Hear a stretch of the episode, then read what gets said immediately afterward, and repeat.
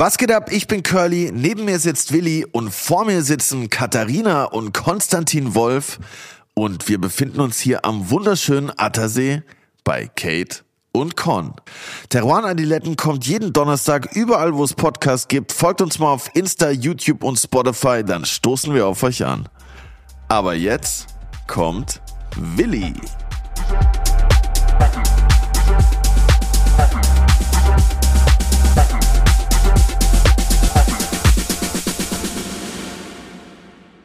Ein herzliches Grüß Gott von meiner Seite. Curly, wie geht's dir nach der Bootsfahrt? Ey? Boah, ey, mir geht's richtig gut. Ich fühle mich frisch wie nie, weil wir in diesen geilen Bergsee reingesprungen sind. Also ich bin reingefallen, du bist sehr grazil reingesprungen, wie man Wie ein Hecht. auf Alter. Instagram eindrucksvoll erkennen kann. Und ja, ey, Konstantin hat uns hier auf jeden Fall königlich auf die andere Seite des Sees befördert, würde ich sagen. Ich wäre am liebsten, ganz ehrlich, ich freue mich jetzt auf die Folge, aber am liebsten wäre ich in dem Wirtshaus sitzen geblieben. Ich hätte am liebsten Alter, die Podcast-Folge auf dem Boot aufgenommen. Das Ja, wäre auch, auch ziemlich cool, geil gewesen. Aber Wirtshaus war auch richtig gut. Shoutout an der Stelle ans Hotel Eichinger. Richtig lecker. Bombastisch gut gegessen, Mega. super Weine getrunken. Und Die haben auch eine richtig geile Weinkarte, wenn ich das beurteilen kann. hast du auch diese Rheinanke gegessen? Die Attersee Rheinanke? Die habe ich gestern beim Sepp gegessen, aber du hast die heute War das auch gegessen. eine Rheinanke? Das war auch Sepp hat uns so eine. Geschichte erzählt, dass der aus 120 Metern Tiefe kommt. Und wir rätseln jetzt immer noch, ob er uns einfach angelogen hat, weil wir frag mich, wissen ja, wie da so- oft so ticken.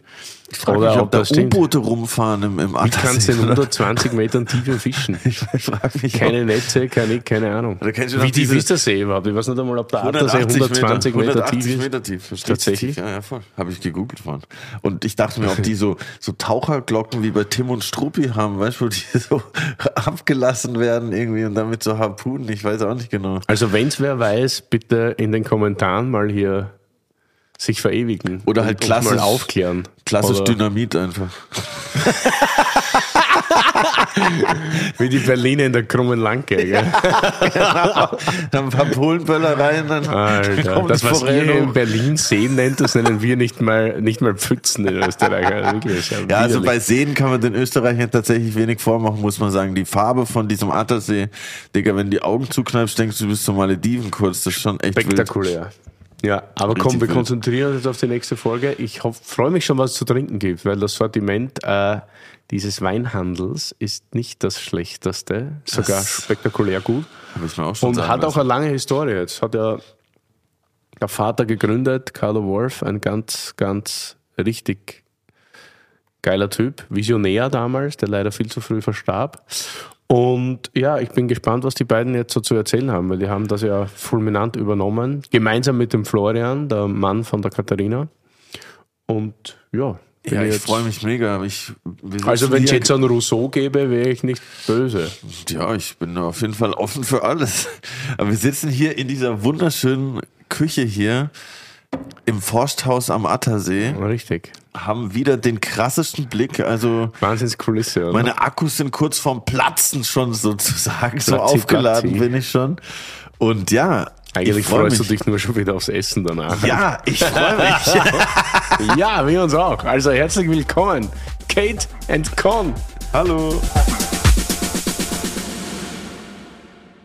Liebe Kate und Cons, danke, dass wir heute da sein dürfen. Danke für den wunderbaren Transfer vom Wirtshaus Eichinger hierher ins Forstamt. Oha. Ich würde mich mal sehr freuen, wenn wir, glaube ich, für alle Zuhörerinnen und Zuhörer erklären, wer seid ihr und was macht ihr eigentlich und warum macht ihr es? Das klingt so, als ob wir euch nicht kennen, was machen wir bei jedem, die Frage. Ladies first. Damn. Ja, wir sind Kate und Con, Katharina und Konstantin, ähm, Geschwister, die sich vor ungefähr fünf Jahren zusammengefunden haben und beschlossen haben, äh, ein Geschäft, was circa schon ja, über 40 Jahre jetzt in unserem Familienbesitz ist, weiterzuführen. Und äh, wir beschäftigen uns mit großen Weinen und allem, was an leckerem Essen dazu geht. Das heißt, wir sind äh, sowohl Weinhändler als auch Foodhändler, was, glaube ich, relativ selten in der Form äh, der Fall ist. Die Basis kommt aus beiden definitiv aus beiden Richtungen, weil unser Vater sowohl einen Weinimport als auch einen äh, Foodhandel in den 70ern gegründet hat.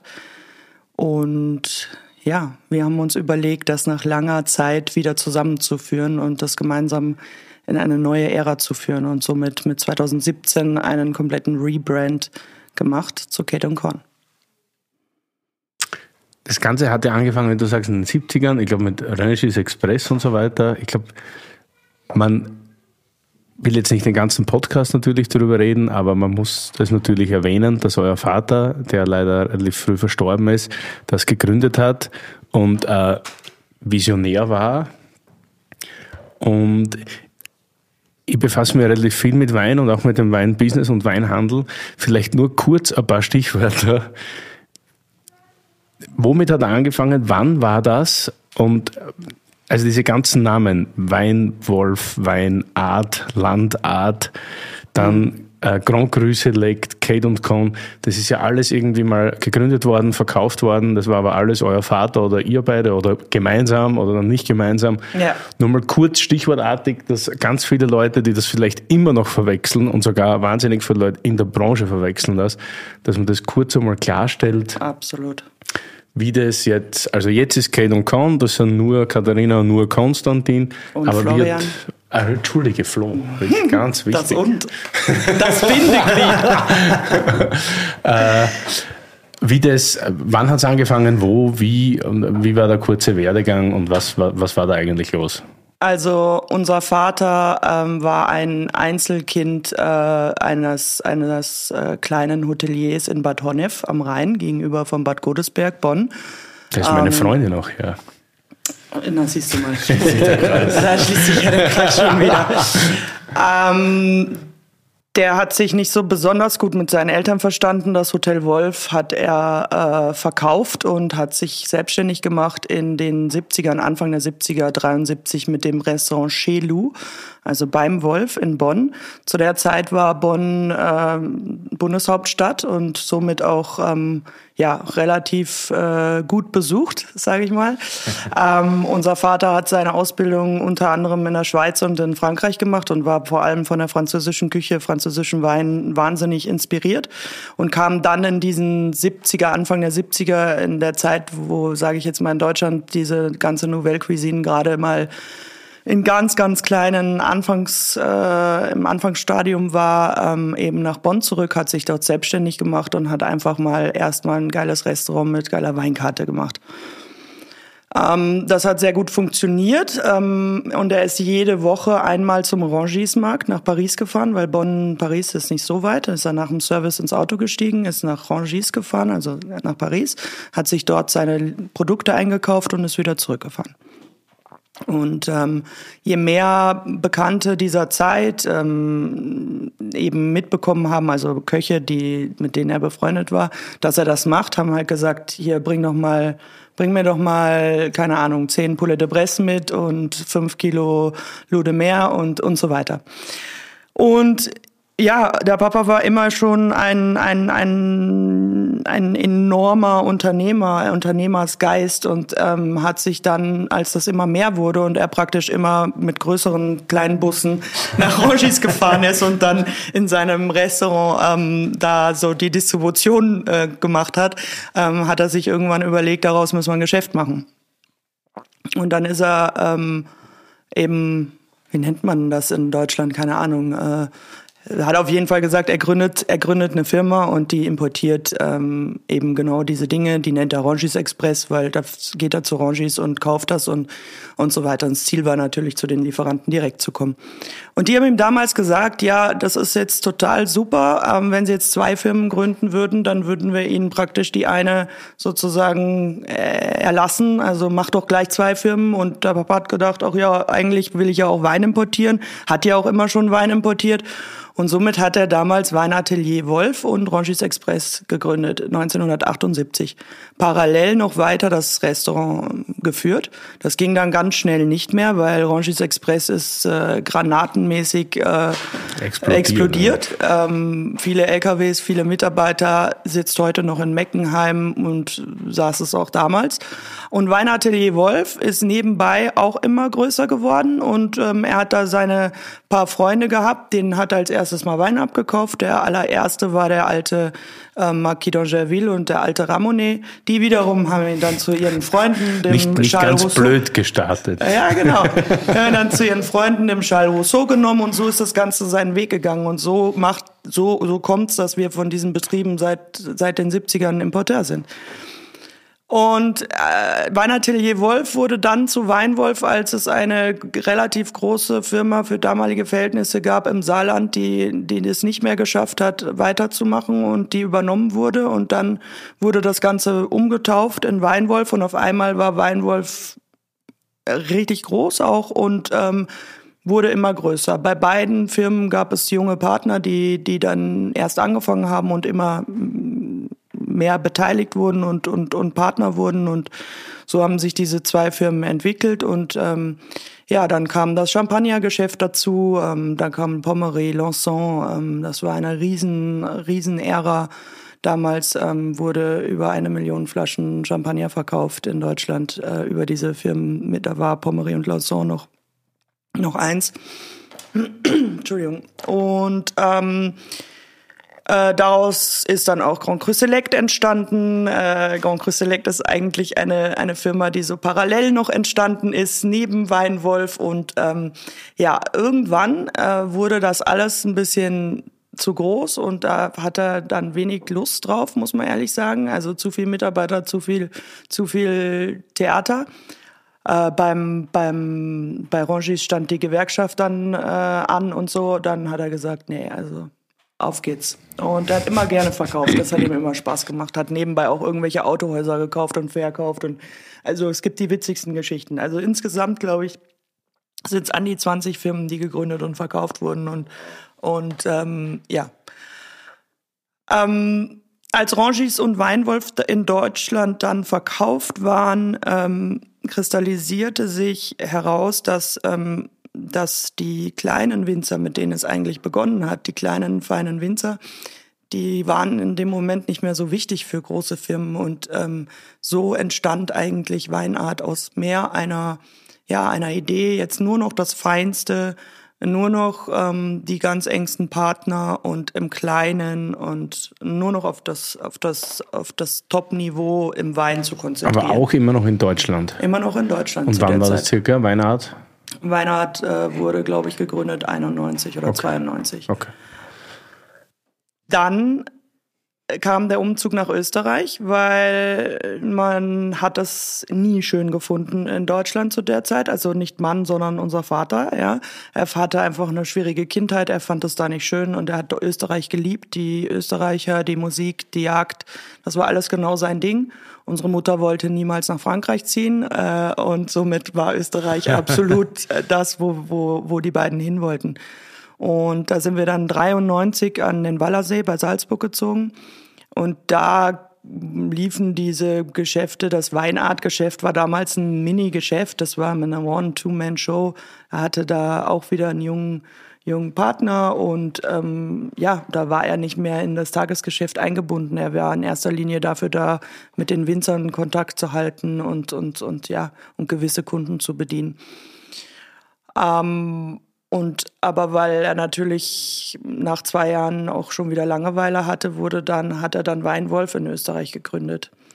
So, dann kam dann kam der Super-GAU. Ja, du wolltest das alles wissen. Du wolltest alles ja, wissen. Ich, das, mich, man mich interessiert das extrem. aber ich finde, jetzt, das, nein, das geht jetzt noch eine halbe Stunde. Nein, nein, nein, nein, nein, nein es geht kurz, aber ich finde es ja auch total unterhaltsam und interessant. Also wir sind gleich fertig. Weinwolf war dann erst aufgelöst und wurde dann wieder nee, neu Weinwolf war nie aufgelöst. Nie Weinwolf aufgelöst. ist bis heute äh, der, würde ich sagen, wahrscheinlich wichtigste oder größte Weinhändler in, in Deutschland für die mhm. Gastronomie. Ne? Und wurde auch nicht verkauft? Doch, wurde verkauft. Ach so, wurde verkauft, genau. Wurde an, verkauft an, an eine Unternehmerfamilie äh, und diese Unternehmerfamilie hat nach dem Tod des äh, Oberhauptes dann an einen großen Konzern verkauft. Aber wir wollen ja heute hier nicht zu viel Wir reden jetzt ja machen, über die ne? Wolves. Zack, zack. Und ähm, ja, und dann wurde Weinwolf in Österreich gegründet, wieder vom Wolf sozusagen, äh, alles wieder gleich, alles super. Und dann irgendwann kam dieser ähm, Konzern und meinte so, ja, wir, wir gehen jetzt auch noch in den österreichischen Markt. Ja, und dann hat mein Vater gesagt, oh Gott, also ich meine, in Deutschland ist Weinwolf Konzern, in Österreich nennt ihr das irgendwie und wir sind Weinwolf, das versteht kein Mensch. Also, zack, Weinwolf wieder wieder verkauft, Österreich, und Weinart wieder gegründet. So, damit waren wir dann endlich sozusagen auf zwei, äh, zwei gleichen, auf der gleichen Ebene. Weinwolf war Konzern, Weinart war, war Familienbetrieb. Okay. So. Weiter, weiter, weiter, alles nett. Dann kam das Tangelberg in, dann kam das Tangelberg äh, hier in, in Feuchtdorf, erstes Restaurant, was von 0 auf 3 Hauben gegangen ist. Nochmal kurze Kochkarriere, hat er nicht selber gekocht, aber alles gecoacht und beraten und war das Mastermind dahinter. Weinart hat sich so ein bisschen weiterentwickelt, ganz wenig, ganz klein, war nicht das Hauptgeschäft in Österreich. Und Landart kam auf. Landart war immer sein Traum, immer sein großer Traum war, irgendwann einmal selber zu produzieren, und zwar genau nach den Vorstellungen, wie seinen Vorstellungen, seinen Rezepten, seinen Ideen, wie einfach ähm, Fleisch auszusehen hat äh, und so weiter. Wovon sprechen wir da? Leberpasteten oder sowas? Nein, wir sprechen da von fettem Fleisch. Ah, okay. Marmoriert. Ja, ja, also Viecher. Kein mager Viecher. Wie man in Österreich so schon sagt, es ging um Viecher. Es ging um Viecher, klar. Haben dann einen Bauernhof hier am Attersee, sind dann 95 an Attersee gezogen. Dann gab es einen zweiten Bauernhof hier gegenüber. Wow. Äh, da gab es Hühner, die Sulmtaler Hühner, die aus der Steiermark kommen und so schlecht äh, Eier legen und äh, brüten, dass man sie fast nicht züchten kann, die das aber tolles Fleisch haben. Sulmtaler Huhn dürfte das sein. Das beste Fleisch, ja. Sulmtaler ja. Huhn. Dann Galloway Ochsen, alles Ochsen, die da rumgelaufen sind. Dann eine, eine Kreuzung, eine Schweinekreuzung aus Schwäbisch Haller und einem, einem ähm, wie nennt man die nochmal? Äh, Wollschwein, ja, genau. Margarita, ja. Ähm, so Sachen, ja. Und damit wurde gemacht alles von, von Speck und Wurst über Frischfleisch und so weiter. Ähm, man muss sagen, vielleicht auch wieder seiner Zeit absolut voraus, ähnlich wie bei Rangis. Ne? Also wenn man das, wenn man sich das so anschaut, heute wäre Landart wahrscheinlich, weiß ich nicht, hätten wir wahrscheinlich äh, 50 Vertragsbauern und würden en masse äh, mhm. die tollsten Produkte produzieren. Ähm, ja, dann dann lief das alles so ganz gemütlich dahin. Wir sind groß geworden, wir sind hier aufgewachsen, zur Schule gegangen und ähm, ja, und so mit zwölf habe ich angefangen, das erste Mal äh, mich, sage ich mal, merklich für Wein auch zu interessieren, riechen und so. Das hat mich immer sehr interessiert. Und ich habe dann halt einfach gesagt nach der Schule, okay, ich glaube nicht, dass ich studiere. Ich, ich gehe ich geh mal erstmal in, in auf ein Chateau möglichst, weil ich wollte unbedingt Französisch besser lernen. Und ähm, ja, und als ich dann wiederkam, war klar, okay, auch gar nicht mehr studieren. Ich werde jetzt Weinhändlerin, das war so ganz klar. Und meine Mutter ist, ähm, also die ist fast weggelaufen, die hat sich, die, die die Krise bekommen, ähm, dass ihre Tochter äh, mit 19 ihr erklärt, sie wird jetzt Weinhändlerin und möchte aber auch nicht mehr sonst irgendwas machen. Und der Papa hat sich natürlich eigentlich gefreut. hat aber nicht zugegeben. Cool und hat dann so eine Challenge aufgestellt und hat gesagt, okay, äh, da war, wurde ich dann 20 und dann, dann war ich noch mal kurz in Amerika und dann hat er gesagt, so, jetzt hast du ein Jahr, ein Jahr machst du, was du willst. Ein Jahr musst du mir jeden Tag um 7 Uhr reporten, aber du machst einfach, was du willst, egal. Du kannst die Leute rausschmeißen, einstellen, kannst Winzer akquirieren kannst. Keine Ahnung, mach einfach, was du willst, aber du musst am Ende performen. Und ich habe gesagt, ja, passt, Deal, aber du hältst dich ein Jahr raus, also wirklich raus, sonst, sonst, sonst wird das nichts. Und das haben wir gemacht und ähm, ja, und dann haben wir, dann, dann habe ich Deutschland, Österreich parallel mitgearbeitet, sage ich jetzt mal. Deutschland allein, äh, Österreich alleine gemacht und in Deutschland mitgearbeitet, weil er ja da auch einen Partner hatte und es hat sich dann herauskristallisiert, dass wir das nicht gemeinsam weitermachen werden. Und da war ich dann irgendwann, habe ich zum Papa gesagt, du, ich glaube, wir brauchen hier in Österreich, muss irgendwie was weitergehen. Da braucht es auch ein Budget dafür, weil die Banken, die sagen dir ja als junger Weinhändler, nee, ist alles nichts wert, was du da liegen hast. Und solange du kein Haus besitzt, äh, bist du, hast du keine, keine, keine Sicherheiten, kein gar nichts. Also habe ich zum Papa gesagt, ähm, ich würde gerne von ihm ein Darlehen aufnehmen und würde, würde gerne jetzt mal richtig Gas geben. Und ja, und so kam es. Er hat gemerkt, es gibt da keine großen Emotionen mehr in Deutschland und dann wurde die deutsche Firma verkauft und dann haben wir hier in Österreich erstmal Ramazamba gemacht. So. Und da sind wir jetzt an dem Punkt, wo es nur noch Weinart und Landart Österreich gab. Mhm. Zwischendurch wurde auch die äh, Schnapsbrennerei Trausner gekauft. Die haben wir mittlerweile begraben und verkaufen nur noch den Altschnaps. Aber okay. ist auch eine lustige Geschichte, aber das würde ja. zu lange dauern. Fühlt ihr euch mehr als Deutscher oder mehr als Österreicher? Äh, klar, als Deutscher, klar. Werbung! Digi, ich hab's geschafft. Der Fastenmonat ist endlich hinter mir. Oha, krass. Welcome back. Wie war's? Naja, unterschiedlich. Mal leichter, mal härter. Meistens ein bisschen langweilig. das kann ich absolut nachvollziehen, verstehe ich. Und keine Ahnung, ob ich das so lange durchhalten würde. Mein Lieber, da habe ich die perfekte Lösung für dich. Intervallfasten. Da gibt es viele verschiedene Formen. Von sechs Stunden am Tag bis zwei Tage die Woche. Was man auf jeden Fall sagen kann, ist, dass das positiv auf die Gewichtsabnahme und die Reduktion von Körperfett auswirkt und auch auf den Stoffwechsel. Und noch ein paar Sachen. Und weißt du, was ich dir dazu empfehlen kann? Hm, was denn? Natürlich AG1. Aha. Du weißt, das nehme ich ja schon seit über zwei Jahren, aber auch für spezielle Fastenkuren ist es perfekt. Mit seinem niedrigen Zuckergehalt und der hohen Mikronährstoffkonzentration. Einfach ein idealer Begleiter fürs Intervallfasten. Es liefert dir für fast alle Fasten ein Nährstofffundament aus über 70 Inhaltsstoffen, die die positiven Effekte vom Fasten zusätzlich unterstützen. Es hilft deinen Energiestoffwechsel und gesundes Altern von den Knochen und deinem Nervensystem. Das ist natürlich nice. Voll nice. Und dabei ist es more in one. Du musst nicht zehn unterschiedliche Vitaminpillen dir einwerfen. AG1 ist ein Produkt, mit mehr als 70 Zutaten aus natürlichen Lebensmitteln, das viele andere ersetzt. Eine tägliche Portion AG1 liefert ein Nährstofffundament aus fünf verschiedenen Produkten. Es macht somit viele Multivitamin- und Mineralienpräparate, Bakterienkulturen, andere Greens-Mischungen und Pilzkomplexe überflüssig. Jeden Morgen ein Scoop AG1 in kaltes Wasser, schütteln, trinken und du musst dir nie mehr Gedanken über dein Nährstofffundament machen. Genau so ein Nährstofffundament brauche ich. Und Gedanken will ich mir auch nicht machen. Nee, Gedanken will sich eh keiner machen. Safe. Und wie komme ich an das geile Zeug ran? Im Abo wird die AG1 ganz entspannt monatlich frei Haus geliefert. Ganz ohne Vertragslaufzeit. Pausieren und kündigen ist jederzeit möglich. Und im Moment gibt es ein besonderes Angebot, mein Lieber. Auf drinkag1.com slash adiletten erhältst du bei Abschluss eines monatlichen Abos einen kostenlosen Jahresvorrat Vitamin D3 und K2 und fünf praktische AG1 Travel Packs für unterwegs im Wert von 41 Euro gratis dazu. Oha, nice. 41 wie die Nummer von Dirk Nowitzki. Wer? Egal, auf jeden Fall alles nur hier bei drinkag1.com slash adiletten. Werbung Ende. Ganz klar, klar, ja, wirklich. Ja, ganz klar.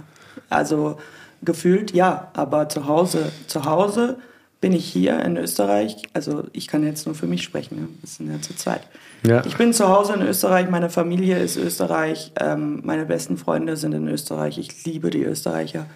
Aber ich könnte, es, ich könnte es dir jetzt nicht verkaufen als Österreicher, dass ich Österreicherin bin, oder findest du schon? Ich, ganz ehrlich, ich wusste es ganz lange nicht. Ich, ich, ah, ich freue mich gerade sehr, dass ich diese Geschichte höre. Die ist Österreicherin und hat einfach ein bisschen diesen ich weiß nicht, auch wenn es für viele Zuhörerinnen und Zuhörer langweilig ist, weil die die Geschichte vielleicht kennen, ich kann das, für mich ist das hochinteressant, was du gerade erzählt hast. Ich habe ein paar wenig recherchiert, ehrlich gesagt, weil ich dachte, wenn ich euch treffe, frage ich euch mal. Ich habe es witzig gefunden, vor kurzem haben wir geredet mal mit dem Roland Trettel und das war ein Riesenfan eures Vaters, auch von Ja. euch natürlich, ich glaube, ihr seid ganz eng befreundet. Ja. Und das war eine super Geschichte, mit dem zu reden. Und ich glaube, das war auch einer, der immer sehr früh unterstützt wurde von euch, der Familie und so weiter, oder, Ja. oder gegenseitig. Und er meinte, das war super, wir waren so spazieren und er sagte, du beim Carlo, den habe ich nie als Deutschen gesehen, aber auch nicht als Österreicher. Der war doch Franzose. Ah, das wäre ich auch gerne. Ja. Ah, das wäre ich auch Das gerne. gibt es, also sorry, mit dem habe ich nur über Essen und über Trinken gesprochen und das war Franzose. Also irgendwie super, weil halt die Wertschätzung, er selber sagt immer, die Wertschätzung der Franzosen gegenüber Lebensmitteln Ah, ja, und klar. Getränke ist halt viel größer. Also klar, das ist immer, das ist immer unser Traum gewesen, Papa und mein Traum, mal irgendwann in Frankreich zu leben. Konntest du, wie ist das bei Schauen wir dir? Siehst du dir aus Deutscher? Also, ich habe das schon. Denk daran, wir haben auch hab das- österreichische, ich hab das- österreichisches Nein, ich Publikum. habe, nein, nein, nein, nein, aber ich habe versucht, das so zu erklären, wie ich es wirklich fühle. Ja, ja, natürlich. Ich habe gelernt, dass es nichts bringt, äh, dem Österreicher einen vorzumachen, weil es bringt einfach nichts. Und äh, ähm, ich meine nochmal, ich lebe hier, ich liebe hier, es ist alles, das ist das tollste Land der Erde. Aber ja, ich, ich glaube nicht, dass ich mich als Deutsche verkaufe, als Österreicherin verkaufen könnte. Und so, das ist halt so ein bisschen, keine Ahnung, das man ist auch ein bisschen eine komische Diskussion immer, muss ich ehrlich sagen. Ja, eh, übel. Aber Also, manchmal ich fühlt das man sich auch so. Freude, ähm, Freude beobachtet gestern, als Thomas Müller ein Tor geschossen hat nochmal.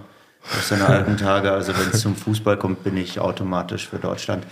Das Muss ist wahrscheinlich aber- immer ein guter Mess. Mu muss aber eine Sache dazu sagen. Beim Riesling ähm, auch wahrscheinlich. bin irgendwie, bin irgendwie, ähm, bin irgendwie ein Weltbürger. Bin auch nicht in Österreich oder in Deutschland so richtig aufgewachsen, also in der prägenden Zeit, ähm, so zwischen 14 und äh, 19, wo man den meisten Blödsinn treibt, glaube ich. Also treibt immer noch Blödsinn, aber da war es dann noch ein bisschen mehr Blödsinn. Das heißt, für mich ist ein bisschen schwierig zu sagen, Österreich, Deutschland, ähm, ja, wir haben nie den österreichischen Pass angenommen äh, oder nie, nie beantragt, angenommen. Er wurde uns ja nicht angeboten. Äh, aber noch nicht. ähm, ich sag mal, ja, schwierig. Also für mich ich bin bin da ein bisschen Weltbürger. Aber wo warst du denn in der Zeit, 14 bis 19, wenn nicht in Österreich oder in Deutschland? Ich war erst in äh, Deutschland am Internat ähm, und äh, Wieder mein Problem war natürlich, ich konnte den, den Akzent oder den Dialekt in Österreich, das, das kann ich einfach nicht. Wurst. Und deswegen, da, da, die haben mich rausgeschmissen hier. Jetzt bin ich an den Bodensee ins Internat gekommen. Da haben sie mich wieder rausgeschmissen, wegen, da war ich halt in den Pflegeljahren. Und dann bin ich nach Schottland gekommen. Da gab's äh, weder Telefon noch Internet, noch Licht, noch Strom, noch Warmwasser. Das war irgendwo im Norden bei Inverness und da war ich dann viereinhalb Jahre in einem Internat ähm, mit 600 äh, Kindern. Ähm, und, und das war so die prägende Zeit, ehrlicherweise. Und ähm, hatte dann viele Auslandserfahrungen, ähm, weil ich eigentlich, ich wollte ja eigentlich äh, Schauspieler werden. Jetzt bin ich Instagram, Instagrammer, ja. Nein, Spaß. Ich war im Banking und ähm, habe mein Studium in, in London gemacht und in St. Andrews in Schottland und war ein Jahr in Hongkong und in Südamerika. Also ich war definitiv mit 19 äh, in meinem Kopf kein Weinhändler. Ja, und würde auch sagen, dass ich heute noch kein klassischer bin. Das Weinhandelsthema, das Weinhandelsthema, Wein ist eher bei der Kate. Mein Thema ist ähm, vieles anderes drumherum. Ich liebe Wein, aber ich habe nicht die Nase und nicht den Gaumen wie die Katharina würde ich mir nicht anmaßen. Ich glaube, das ist, was Kate und Con heute ausmacht. Wir sind kein Weinhändler. Wir sind eine Marke, die für ganz viele Dinge steht, aber nicht nur noch, in Anführungsstrichen nur nicht negativ gemeint, für Wein. Und das war immer so mein Ziel, eine Marke zu kreieren. Deswegen bin ich auch ganz besonders stolz, dass der Willi heute unsere rosane Kappe am Kopf trägt. Die Farbe ist hervorragend. Die Farbe passt sagen. auch ein bisschen zu deiner Hautfarbe gerade. Wir hatten ja gerade ein bisschen Sonnenstrahlen. Ja, voll. Echt krebsig schon. Ja, und, und, und war halt einfach viel, viel im Ausland, viel unterwegs und habe mit Wein, außer dass ich es gerne getrunken habe, ähm, einfach nicht viel am Hut gehabt. Und ich glaube, es kommt heute der Kombi zwischen uns und dem Florian, der aus der Gastro kommt äh, und einfach sehr viel am Gast äh, erlebt hat und der, äh, äh, der uns als wirkliche, äh, wie man so schön sagt, Qurastel er äh, bedient hat im Jagdhof im Stubaital bei unseren Freunden. Auch äh, Katharina war da noch klein, Familie. Furtscheller, Da war bei ich auch ihm mal an der kurz. Bar und ich und der Papa Immer noch und eine der alle. besten Karten. Und ähm, ich glaube, die Kombi, die Trilogie, die, die zwischen diesen drei äh, verschiedenen Ansätzen ist einfach das, was uns heute ausmacht. Das ist auch der Grund, warum wir uns in relativ viele verschiedene Richtungen entwickelt haben. Und ähm, ich mag Weinhändler, ich mag Weinhandel, aber ich mag nicht das Wort in Verbindung mit Kate und Con, weil ich glaube, wir sind heute ein Unternehmen, was einfach für Lebenslust und Genuss steht. Super, viel Genuss haben wir jetzt im Glas hoffentlich. Auf jeden Fall, das riecht schon sehr lecker. Lecker, genau. Lecker, lecker Riesling. Lecker ist sowas, übrigens ein Grund, verfechte. warum wir keinen österreichischen Pass angeboten bekommen haben, Weil weil, dafür geht man hier in Häfen. Weil wir das so verfechten. Nicht Hefe, sondern Wort. Hefen. Aber es kann mir auch keiner äh, die perfekte Lösung. Also, was ist das Alternativwort für lecker? Das kann mir einfach keiner. Deliziös, Schmackhaft. schmatzig, Nein, schmackhaft, yummy. Nur yummy. hervorragend. Nein, das stimmt gut. nicht, Willi. Nein, nein. Echt nicht? Nein, es gibt nur ein Wort, welches du wirklich ersetzt, also mit dem du es wirklich ersetzen könntest, und das wäre das amerikanische Yummy. Das ist lecker, ist doch nicht schmackhaft oder deliziös. Naja, Finde ich schon. Auch nicht gut. Ich finde ich find, so einfach hässlicher als die anderen, als die österreichischen Worte. Ja, wieso lecker? Das ist so, das Das ist so eine uniforme Lösung für allem, was einem schmeckt. Das ist, wenn ich nicht drüber nachdenken muss. Deshalb gibt es in Deutschland und auch nicht. nur in Deutschland mittelscharfen Senf. Nein, aber Der deckt nicht. alles ab, passt aber nirgends richtig Naja, es dazu. gibt tausend Dinge in Deutschland, die, In Österreich gibt es dann nicht. es gibt tausend Dinge, die, die in Deutschland, die einfach nicht nachvollziehbar sind, aber das mit dem Lecker und dem Österreicher und dem Ganzen. Ja, jetzt bin ich könnt schon zehn Jahre in. Deutschland. Ich Jetzt. finde, das ist ein Wort, das man halt benutzt, wenn man, bevor man überhaupt nachdenkt, einfach man hat diesen Impuls von einem lecker ist. Geschmack und dann lecker einfach ohne Du redest besonders oft, bevor du nachdenkst. Ja klar, ich bin Rapper, Digga, was soll ich denn sonst machen? Stimmt. Also, jetzt hier, Riesling. Können die Deutschen, ja. Ist auch ein deutscher Riesling von der Familie Prüm. Ja. Genau. Alter, der, Alter, der, ui, ui, ui. Was, was ist Eine das genau? Wählender Sonnenuhr Mhm. Auslese 2003 Goldkapsel. So, schau her. Man wurde eingeladen, zwei Weine auszusuchen. Also wir haben uns jeweils zwei Weine ausgesucht. Sind wir toll, Gut, nicht? dass ihr zu zweit seid. So habt ihr heute. Zwei wären zu wenig gewesen, ja. Und Boah, ist das. Und es ist ein bisschen kompliziert, ehrlich gesagt, sich ähm, aus so einer aus so einem Angebot äh, zwei Beine auszusuchen. Also muss man, finde ich, drüber nachdenken, ähm, welche, welche logische Verbindung hat man mit so einem Wein und was, was, könnte, was könnte der Grund sein. Und da ist für mich klar, mit Prüm fing alles an. Bei mir fing mit Prüm einfach alles an. Ich habe Prüm praktisch inhaliert und äh, ich habe Prüm an den Nasen erkannt äh, von Jahrgängen über über Lagen, da war ich noch eigentlich ein bisschen zu jung dazu. Und das war, das war so mein, das war so, damit hat alles begonnen. Und das war bei uns einfach, es hat hier immer Prüm gegeben und die große Leidenschaft und die, die, die Zeit, die ich mit Katharina und vor allem natürlich auch mit Manfred und Carlo, also unserem Vater und Katharinas Vater, verbracht habe, auf der Terrasse über der Mosel oder auch hier nach dem Jagen. Die sind immer zusammen jagen gegangen. Das war einfach unglaublich. Und warum 2-3? Weil 2-3 habe ich überhaupt nicht verstanden. Also ich weiß noch, ich war junge Weinhändlerin. Ich war ja tatsächlich damals Weinhändlerin. ähm, und ich hatte überhaupt keinen Plan, wie dieses, wie dieser Wein, also das, das habe ich überhaupt nicht auf die Kette bekommen. Das fand ich einfach nicht gut. Und ich habe ewig diskutiert mit dem Manfred und dem Papa und die haben mich immer, die haben immer gesagt, nee, kennst dich nicht aus. Der Papa hat gesagt, ja, ja, komm, lass gut sein. Und der Manfred hat dann irgendwann zu mir gesagt, weißt du, Katharina, du bist einfach zu jung. Sage ich, ja, schön, aber wenn es mir doch nicht schmeckt, ja, der muss jetzt nicht schmecken, aber das schmeckt wie 59, als es jung war. Das kann mich genau erinnern und du wirst sehen, leg die Flaschen weg und irgendwann wird es dir schmecken. Und jetzt kommen wir so langsam in diese Phase, wo ich sagen muss, Ähm, ja, jetzt verstehe ich natürlich die Größe dieses Weins und ähm, diese spezielle ähm, Aromatik, die man da einfach findet. 2-3 war natürlich ein, ein sehr herausforderndes Jahr für alle. Es war ein absoluter Vollhorror, herausforderndes. Warum? Was, was war da? Irgendwas. Das war das heißeste Jahr ever oder eins der heißesten ever seitdem. Ich meine, wahrscheinlich gibt es aufzeichnungstechnisch seitdem noch ein paar wärmere. Ja, aber man Aber das Problem mehr- war, dass 2003 da heiß war, als davor 2000 war warm, aber so richtig heiße Jahre gab es davor noch nicht. Und 2003 war dann nur trocken, nur heiß und fast überall. Eigentlich überall, ja. Und das ist halt, ja, Die äh, großen Winzer haben, die großen Winzer, also die, die ihre Weingärten kannten und damit umzugehen wussten und den Zeitpunkt abgepasst haben, die haben ganz, ganz großartige Weine gemacht. Aber es gibt natürlich auch ein paar Weine, die ein bisschen kompliziert sind in dem Jahr. Ja. Also gibt habt ihr jetzt leider. Obwohl, obwohl ich zugeben muss, ich bin ja auch kein Fan von diesen, viele mögen ja immer das super vollreife und das üppige und das dicke. Bis dahin hat man immer versucht, die Trauben irgendwie reif zu bringen. Oder es war eher die Challenge, okay, entblättern, um mehr Zuckerreife und so weiter reinzubringen. Zwei, drei Aber ab dem Jahr war irgendwie, da ist man dann irgendwo hingegangen in, in heiße Gebiete und hat geschaut, wie arbeiten die dort.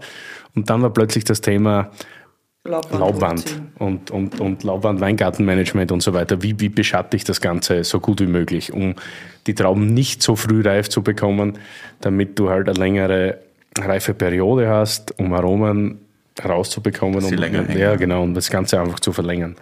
Und ja, ich, ich muss sagen, 2-3 hat mir am Anfang überhaupt nicht geschmeckt. Es gibt jetzt tatsächlich, und vielleicht hat das auch mit der Reife in der Flasche zu tun, Sachen, die werden jetzt langsam gut. Ja, klar. Die werden frischer tatsächlich. Natürlich. Bei weitem nicht alle, aber wenn du so ein paar große Winzer anschaust, die damals Es schon. wird auch in Bordeaux ganz große Weine in 2-3 geben. Zum Beispiel. Aber ich habe schon das. Gefühl, das ist ein Riesling-Thema auch mit diesem Reifen, weil wir waren beim Trimbach vor ein paar Tagen und so reifer es wurde, umso spannender und interessanter wurde das einfach. Diese Frische, die der Riesling dann nochmal irgendwann, der wacht nochmal so auf. Das ist Und auch hier, ich meine, das ist schon üppig. Ich meine, wir sprechen hier auch von einer Auslese, nicht, nicht von einem Kabinett. Ja, und das ist halt dann schon oft weit süßer als das andere, aber trotzdem trinkt man das, also das geht schlank runter, nicht? So nice. Sogar schon wieder leer bei dir. Ja, Zug. Vor allem soll es nicht zu warm werden. Sehr richtig. Super. Wie lange habt ihr Brüm schon im Sortiment? Immer schon. Ah ja, also unsere Familien arbeiten, denke ich mal, bestimmt ja, über 30 Jahre locker zusammen, ja. Und das ist eine, eine der Partnerschaften, die nicht nur, ähm, wo es nicht nur ums, ums Geschäftliche gegangen ist, sondern über Generationen einfach auch ähm, um Freundschaft und ähm, tolle Momente, ähm, ja, viele, viele Interessen, die geteilt wurden. Und ja, das ist so ein bisschen, ja, das ist so ein bisschen eine Lebensphilosophie, das Prüm-Thema hier auch, muss ich ehrlich sagen. Du kommst ja auch nicht in dieses Haus, ohne, ohne ein Gläschen Prüm getrunken zu haben. Ja, ist für mich kein Problem, für die Curly wahrscheinlich noch Für weniger. diesen Problem ist, die lassen wir halt einfach. Ist auch okay. Äh, wie war eure Entwicklung in den letzten Jahren, Kate und Con? Wann ging das genau los? War, war, die, war das im Vorhinein schon klar, was ihr sein wollt, was, wo sich das hinentwickelt? Dass ihr den deutschen Markt auch capturen wollt? Ich glaube, das kam ja dann erst später ein bisschen dazu. Ja, gut. 2017 meintest du, oder? Mit Kate und Con kann das. Irgendwas muss ich ja auch zu tun haben bei Kate und Con. Also wir mussten einfach erweitern, wir mussten, wir, wir wollten wieder zurück zum Ursprung. Das ist, glaube ich, sogar ein Werbeslogan von einer großen Firma, die ich hier nicht erwähnen darf. Aber wir wollten einfach zurück. Du darfst alles erwähnen. Wir wollten zurück dahin, wo wir, wo wir gestartet haben, letztendlich, wo unsere, wo unser Vater gestartet hat. Und unser großes strategisches Ziel ist es, den deutschsprachigen Raum einfach zur Gänze mit unseren ähm, Produkten und unseren Ideen äh, und unserer Serviceleistung ähm, zu bedienen. Ja. Und jetzt habt ihr Produkte oder Also die Kappe, die haben Le wir, Lebensmittel und Genussmittel. die Kappe kann man nicht kaufen bei uns. Die, ja. Nein, aber die ja sehr, sehr äh, fortgeschritten sind qualitativ. Also ihr habt ja eigentlich so gut wie nur oder ein ganz großer Teil ist bei euch Feinwein. Das ist auf der einen Seite natürlich Segen, wenn man so tolle äh, Winzer hat, mit denen man direkt arbeitet. Auf der anderen Seite natürlich auch Fluch, weil als Gastronom oder als Endverbraucher kann man da ja nicht so viel kaufen, wie man gerne will, sondern es wird alles allokiert und es gibt ja zusätzlich noch immer diese komischen, wie soll ich sagen, ich bin da kein Freund davon, aber diese Ländergeschichten, Ja, dass man das als ist- österreichischer Händler nicht nach Deutschland verkaufen darf und umgekehrt oder es gibt diese Limitierungen und so weiter. Wie, wie, was ist das für Herausforderung? Also ist euer Sortiment in Deutschland anders als das österreichische? Ja, wir haben zwei verschiedene Preislisten. Und Die Touristenkarten und die einheimischen Karte. genau, die Preisliste, die du immer kriegst und die die andere kriegen. Nein, Spaß. Also ähm, äh, gut, vielleicht nochmal kurz zurück zum Ursprung, zu der Frage. Ähm, also Kate und Con ist entstanden, ähm, unser Vater wurde sehr krank, äh, ich kam zurück an, äh, an den Attersee, äh, habe hier äh, ein bisschen rumgewurschtelt und irgendwann ähm, haben wir uns einfach gedacht, okay, warum stecken wir eigentlich nicht die Köpfe zusammen und und und legen legen die legen die die die die die die Stärken zusammen und äh, haben uns äh, haben uns äh, mal eine Auszeit für, na gut, das war eigentlich nur ein paar Stunden. Das war ein Wir, Tag. wir hatten das Thema in einem Tag durch, wo wir einfach entschieden haben, okay, wir, wir legen alles zusammen. Ähm, wir haben das Thema Kate and Con und, und die, die, die neue Marke und alles unter einer, unter einem neuen ähm, Deckmantel letztendlich auch mit unserem Vater noch äh, am Sterbebett sozusagen thematisiert und besprochen. Er hat auch seinen Segen gegeben, also dementsprechend ähm, was äh, äh, was wichtig ist zu verstehen, weil viele Leute haben immer gedacht, okay, jetzt ist er gestorben, der Alte, und jetzt kommen die Jungen und machen alles anders, alles neich. So ist es nicht gewesen. Also wir haben das alles in innerfamiliär ähm, ganz gut durchgesprochen und ähm, hatten da das äh, volle Backing ähm, aus der Familie heraus, was sehr wichtig ist. Und äh, für uns war das dann klar, für uns gibt's da, was unsere Serviceleistungen und unsere Kunden angeht, keine Grenzen. Für mich ist das irrelevant, ob ich einen Kunden in Berlin oder in Wien habe. Ähm, ich möchte diese Kunden mit einer Top-Leistung ähm, bedienen. Ähm, unser Credo ist die Top-Gastronomie, das ist, äh, wo wir herkommen. Ähm, wir schließen nicht aus, dass wir auch noch in anderen deutschsprachigen ähm, äh, ex-habsburgerischen äh, Regionen vielleicht auch noch unsere, äh, äh, unsere, ähm, unsere Dinge anbieten werden irgendwann in der Zukunft. Also ähm, das ist, lag irgendwie äh, auf der Hand, aber wir haben immer, und das machen wir noch heute, mit offenen Karten gespielt, auch gegenüber unseren Lieferanten und haben alle Lieferanten eigentlich über diesen Schritt informiert und auch sehr viele Lieferanten besucht. Also wir haben uns da wirklich was angetan, sind in die verschiedenen Regionen gefahren und haben die neue äh, Firma, die neue Marke, wenn eigentlich keine neue Firma, sondern die neuen neuen Markennamen Kate Con vorgestellt und den Winzern auch die Möglichkeit gegeben, uns ganz klar zu sagen, ob sie mit uns die Reise antreten wollen, nach Deutschland, in den deutschen Markt zu gehen oder nicht. Und es gab überraschend viele, die gesagt haben, das finden wir gut, ähm, das macht Sinn. Und ähm, gab natürlich auch welche, die gesagt haben, du, wir haben unseren Importeur und das respektieren wir ähm, bis heute. Und ähm, unsere Portfolio in beiden Ländern ähm, sind, haben viele Überschneidungen, aber wir haben natürlich nach wie vor in Österreich ein paar mehr Exklusivvertretungen ähm, als in Deutschland, aber wir sind Werbung. Willi, jetzt musst du sehr stark sein. Wieso? Was ist? Naja, du hast doch so abgehatet über den Autohändler, der euch den neuen Bulli noch nicht geliefert hat, weswegen Lou für eine Woche irgendwo in der Pampa warten musste. Erinnere mich nicht daran. Doch, Alter. weil ich dir jetzt auch mal was beibringen kann. Kennst du See You Camper? Nee, nie gehört. Was ist das? Das ist vor allem erstmal richtig nice. Bei You Camper kannst du online Wohnmobile in über 20 Ländern buchen. Mit paar Klicks kannst du das Ding konfigurieren und Add-ons dazu buchen. Das Ganze mit einer riesigen Auswahl, über 150 Vermieter weltweit. Vom kleinen Truckcamper bis zu riesigen Luxusmotorhomes. Alter, echt? Wie jetzt? Und ich habe mir extra einen Bulli gekauft? Ja. Da frage ich mich auch, wieso du das gemacht hast. Hättest du mich mal vorher gefragt. Aber du kannst CU Camper trotzdem nutzen. Du kannst nämlich auch einfach was mieten für einen Urlaub und eine Tour in nice Weinländern wie Frankreich, Italien, Spanien, in den USA, Australien oder Kanada. Na gut, das ist nicht so ein Weinland, glaube ich, aber you get the point. Alter, das klingt Mörder. Safe. Wollen wir nicht mal eine Tour machen durch Piemont oder Burgund oder so? Und dann schön oben auf dem Morachet pennen?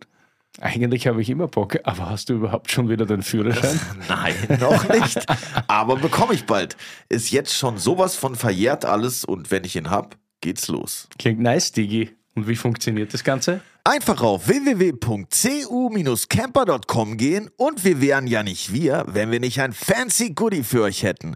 Mit dem Gutscheincode CU-TA24 spart ihr bei allen Buchungen ab 1500 Euro 50 Euro ein. Das Ganze ist einlösbar bis zum 31.12.2024. Das war viel Info. Sag nochmal, komm auf www.cu-camper.com Gutscheincode CU-TA24 eingeben und ihr spart 50 Euro bei allen Buchungen ab 1500 Euro. Das Ganze geht bis Ende diesen Jahres, also bis 31.12.2024. Alle Infos wie immer in den Show Notes und natürlich erst parken, dann Wein trinken.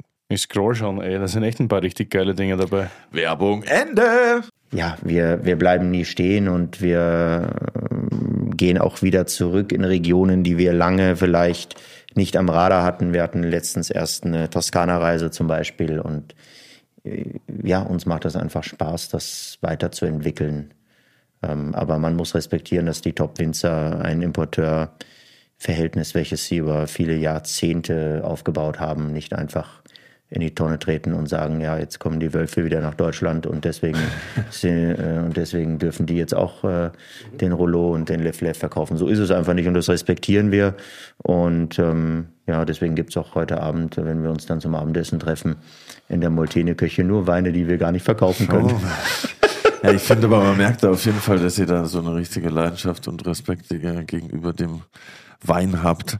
Und wo wir gerade Fine Wine gehört haben, ich habe mich gefragt, wo ziehe ich denn jetzt als Anfänger die Grenze zwischen Wine und ab wann ist es denn Fine Wine? Ja, das ist sowieso ein bisschen, das, das sehe ich eben auch nicht. Äh, Saugute Frage. Ich glaube, nee, das ist eine total berechtigte Frage und ähm, ich glaube, es gibt ein ganz wichtiges Credo und das heißt, dass Qualität einfach kompromisslos der wichtigste Punkt äh, oder das wichtigste ähm, Entscheidungskredo ist äh, bei uns. Und, und, und ob das dann als Feinbein oder äh, Nische oder Newcomer oder whatever deklariert wird, ist eigentlich scheißegal. Es muss uns, es muss uns als erstes mal schmecken. Und dann muss es uns über lange Zeit schmecken. Und dann können wir es verkaufen. Und ob es dann danach berühmt wird und vielleicht auch teilweise zugeteilt werden muss, ja,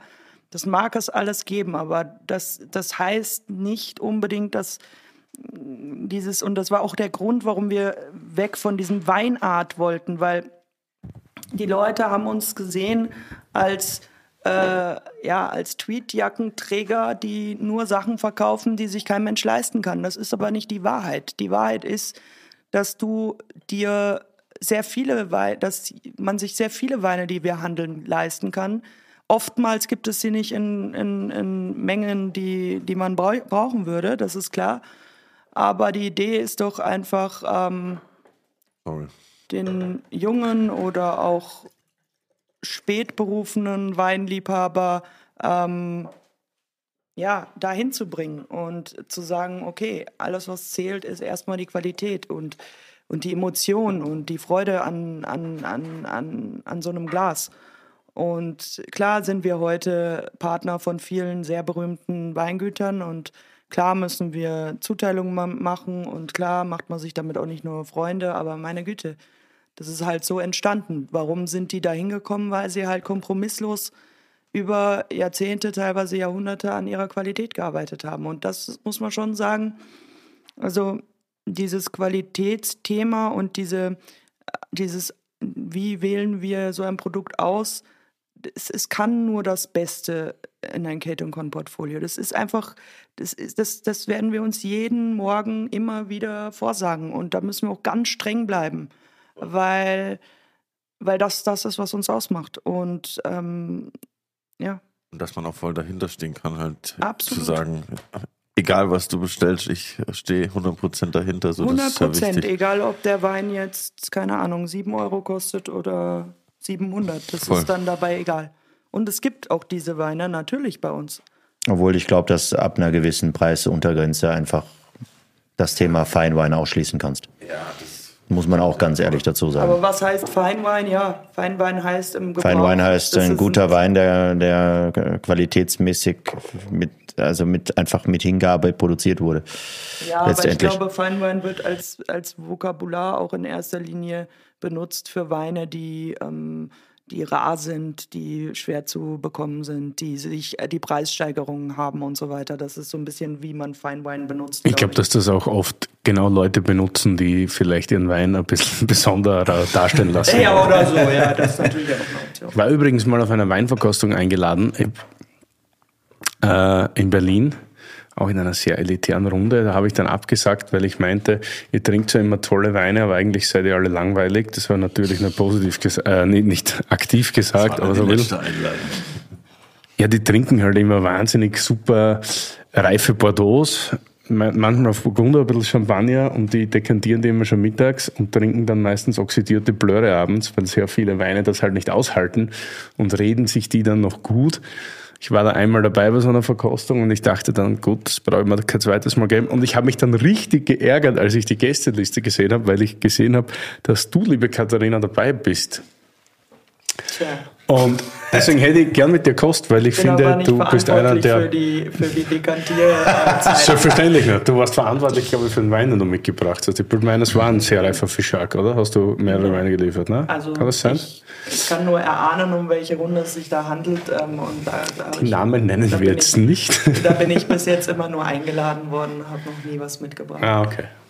Muss aber auch ehrlich gestanden Habt aber jetzt auch sagen, ein Bordeaux im Glas schon. Also Ja, deswegen schwenke ich ja grad. sagen, Ich würde, ich würde als ähm, ich würde jeglicher Art, die, jede, jegliche Einladung dieser Art nachkommen, einfach weil ich es, es so sehr vermisse, diese reifen Bordeaux- und Burgunderproben zu erleben. Und weil ich glaube, dass wir in einem Alter sind, wo wir uns äh, noch, wo wir noch ganz viel lernen und sehen und schmecken können und es mich irrsinnig Es gibt kein Alter, wo man nicht mehr lernen kann, glaube ich. Aber Ja, wir sind ziemlich wir gleich, sind, gell? gleich ich, jung. Ziemlich gleich jung. Ja, alle, ja. Genau.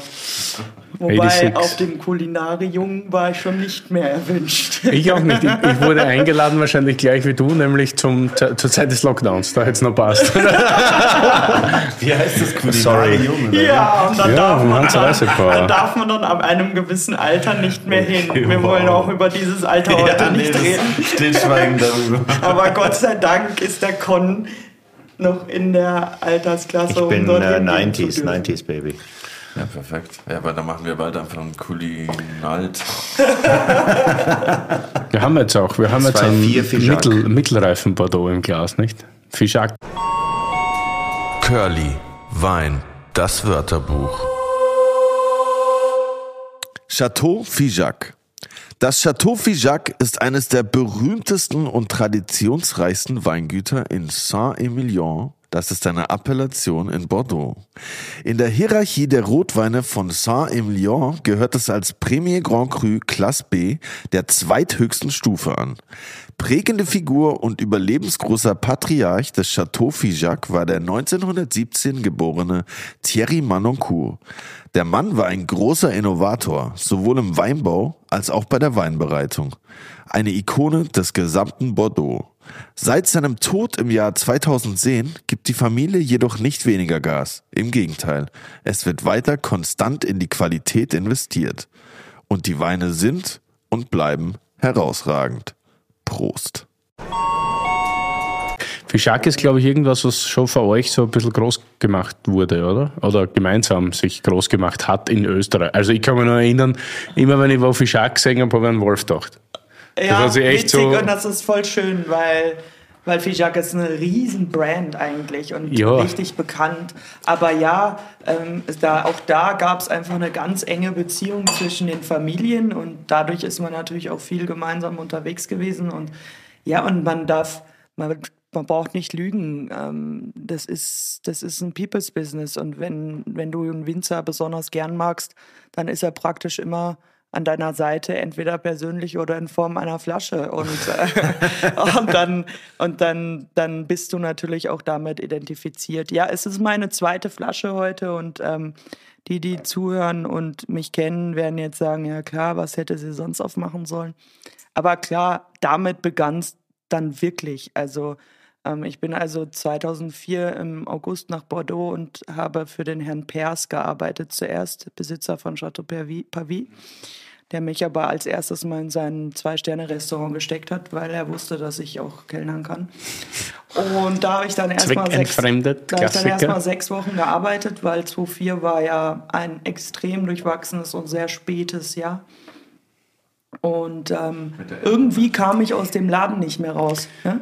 Also irgendwie haben die das, glaube ich, ganz cool gefunden, wie ich da äh, Tabletts durch die Gegend getragen habe. Mehr durfte ich natürlich nicht. Zwei Sterne Frankreich. Da durfte ich nur diese Trays tragen und danach die Gläser polieren. Wo man dann noch so als Chef den drauf drückt, drauf drückt von oben, dass es noch ein bisschen nochmal schwerer wäre. wird. Ja, genau. genau die Nummer, genau das. Und damals Etchebest als Küchenchef, wow, super. Heute Fernsehstar, ähm, der war auch, der war laut noch, das war noch laut. Ja, und auf jeden Fall am Wochenende bin ich immer entweder zu Guino Dos, äh, zu Chateau Lafleur gegangen oder zu ähm, dem Manon Kurs von, äh, von Fijac. Und ja, ich habe da nicht geheult oder so, aber der Thierry Manoncourt, der leider ja 2010 dann verstorben ist, ähm, der hat das gecheckt, der fand, der hat gesagt, du, du, dir geht's da nicht gut, du machst da keinen Spaß. Sag ich, ja, klar nicht, weil ich wollte Wein machen und Französisch lernen. Und jetzt durch Tabletts tragen, Gläser polieren und kein Mensch redet mit mir. Ich meine, ist irgendwie eine Themaverfehlung. Und dann hat er beim, glaube ich, dritten Lunch, Sonntagslunch gesagt, so, und jetzt kommst du zu uns. Geil. Und ich habe den Papa angerufen, habe gesagt, du, ich hätte jetzt ein anderes Angebot. Und er hat gesagt, das machst du auf gar keinen Fall. Du bleibst da, wo du hingehörst und du machst das fertig. Und ich habe das mit dem Herrn Pers so ausgemacht. habe ich gesagt, nee, ich gehe jetzt. Und Wow. war Fuchsteufelswild, Fuchsteufelswild. Der Pers fand es auch nicht witzig. Wir sind bis heute kein Partner. Äh, schauen wir mal, vielleicht irgendwann. Auf jeden Fall, ja, habe ich dann die 2-4er Ernte gemacht und das war einer der größten Ernten, die Fijac je gemacht hat. Wir haben während der Ernte Tanks gekauft, weil wir den ganzen Wein nicht untergebracht haben und ähm, ja, noch im alten Keller, klar, ähm, es war, war, es hat dann wieder geregnet und es war irrsinnig mühsamer Jahrgang. Das heißt, du hast Und den ich Wein hier da geerntet. und ich habe da geerntet. Ich habe da geerntet. Ich stand am Sortierband und danach stand ich äh, im Keller und habe Remontage gemacht mit Pumpen. Und ähm, ja, und das ist so mein mein Baby. Und dann haben die, dann hat die erste Stimme, das war die Serena Sutcliffe auch noch, ja, eine ähm, englische ja, also eine Grande Dame des Weins, ähm, immerhin heute noch Head of Sotheby's Wine Department. Diese Frau hat, oder ja, die Serena hat damals gesagt, ja, es ist so ein femininer Jahrgang. Da habe ich natürlich gleich gesagt, ja, was denn sonst, ne? Katharina war ja auch da. Das ist ja wohl logisch. Ja, und deswegen gibt es heute diese Flasche. Ich muss sagen, ähm, wir besitzen noch vier. Es ist ähm, ein. Kisten. Ja, Flaschen. Wirklich. Es ist Krass, Wahnsinn. wow. Es ist ja oft so in Bordeaux leider, dass solche Jahrgänge, die so runtergemacht werden von der Presse, dann werden die in der, in der Subskription ratzfatz abverkauft. Curlys Weinwörterbuch. Irgend, irgendwohin. Subskription. Ja. Mhm. Und los geht's. Das ist das, was wir gerade machen. In der, in der Zeit sind wir gerade. Wir verkaufen also den Wein des letzten Jahrgangs, der noch im Fass liegt und noch nicht abgefüllt ist. Ja. Der wird uns verkauft und dann verkaufen wir ihn weiter an dich. Und in zwei Jahren kriegst du ihn dann. Und, Ja, geil, dann lass ich ihn und viele Kunden haben dann liegen. schon vergessen, dass sie ihn gekauft haben. Oh, was ist denn deiner Post? Ja, das ist, ist- aber eigentlich nice. genau.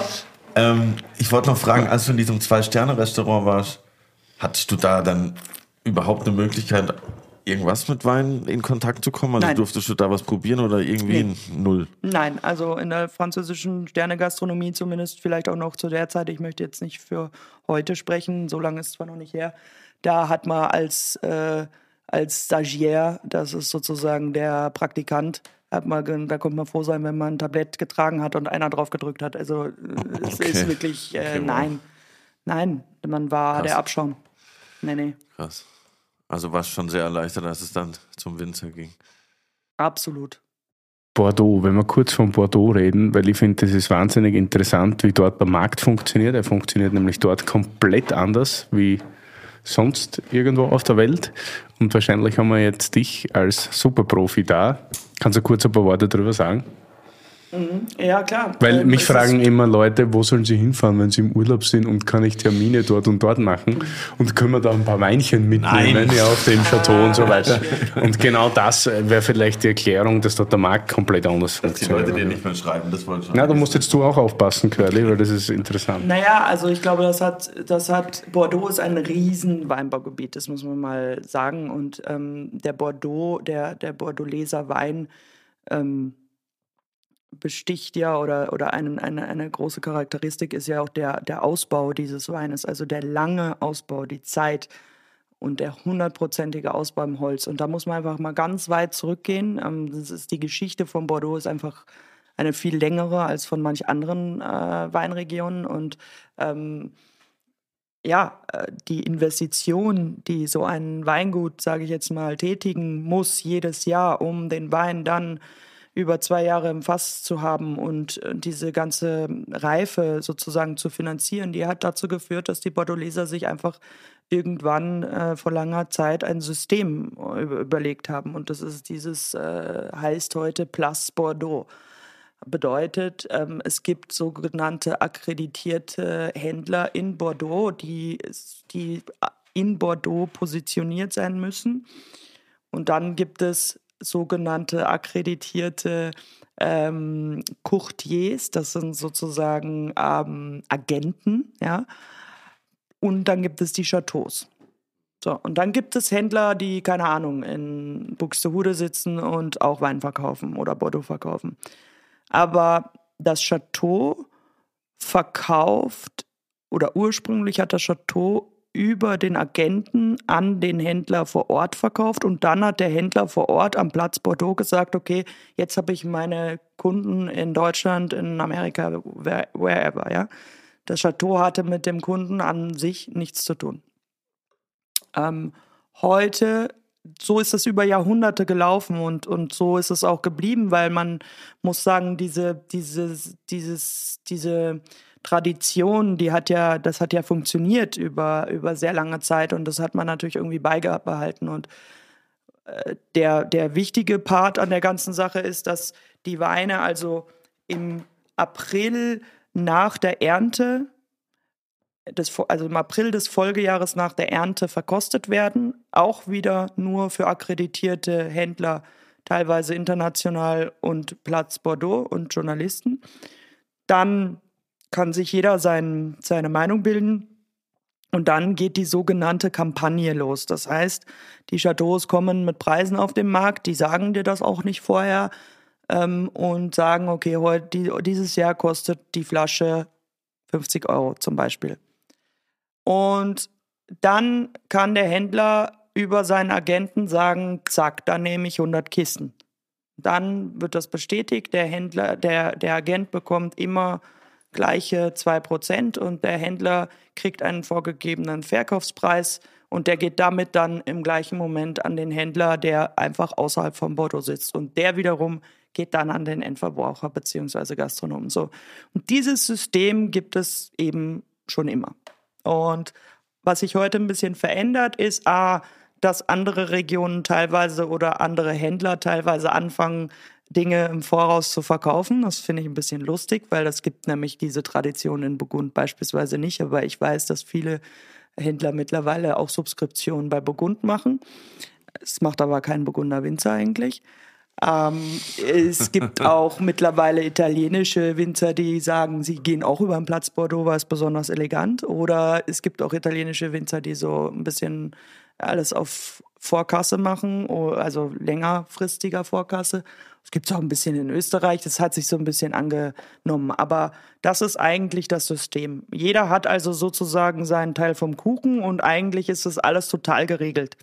So, und dann hat irgendwann natürlich Anfang der Mitte der 2000er diese extreme ähm, Spekulation auf manche Weine angefangen. Dann kam der asiatische Markt extrem dazu und auf einmal war einfach viel zu wenig Wein dafür, viel zu viel Nachfrage und viel zu hohe Bereitschaft, noch viel mehr Geld zu bezahlen. Das war die Zeit, wo der wo eigentlich der externe Händler am meisten Geld verdient hat, weil er einfach gesagt hat, okay, ist ja mir wurscht, ich, gehe, ich nehme, was ich kriege. Das ist natürlich irgendwann bei den Winzern sauer aufgestoßen. Das war dann der Zeitpunkt, wo die Winzer auf einmal gesagt haben, wir gehen mit den Preisen hoch. Und danach kam dann die große, äh, ja, die große Bremse, weil der Kunde am Ende des Tages gesagt hat, nee, nee, nee, also, also das wird mir jetzt alles ein bisschen zu teuer. So.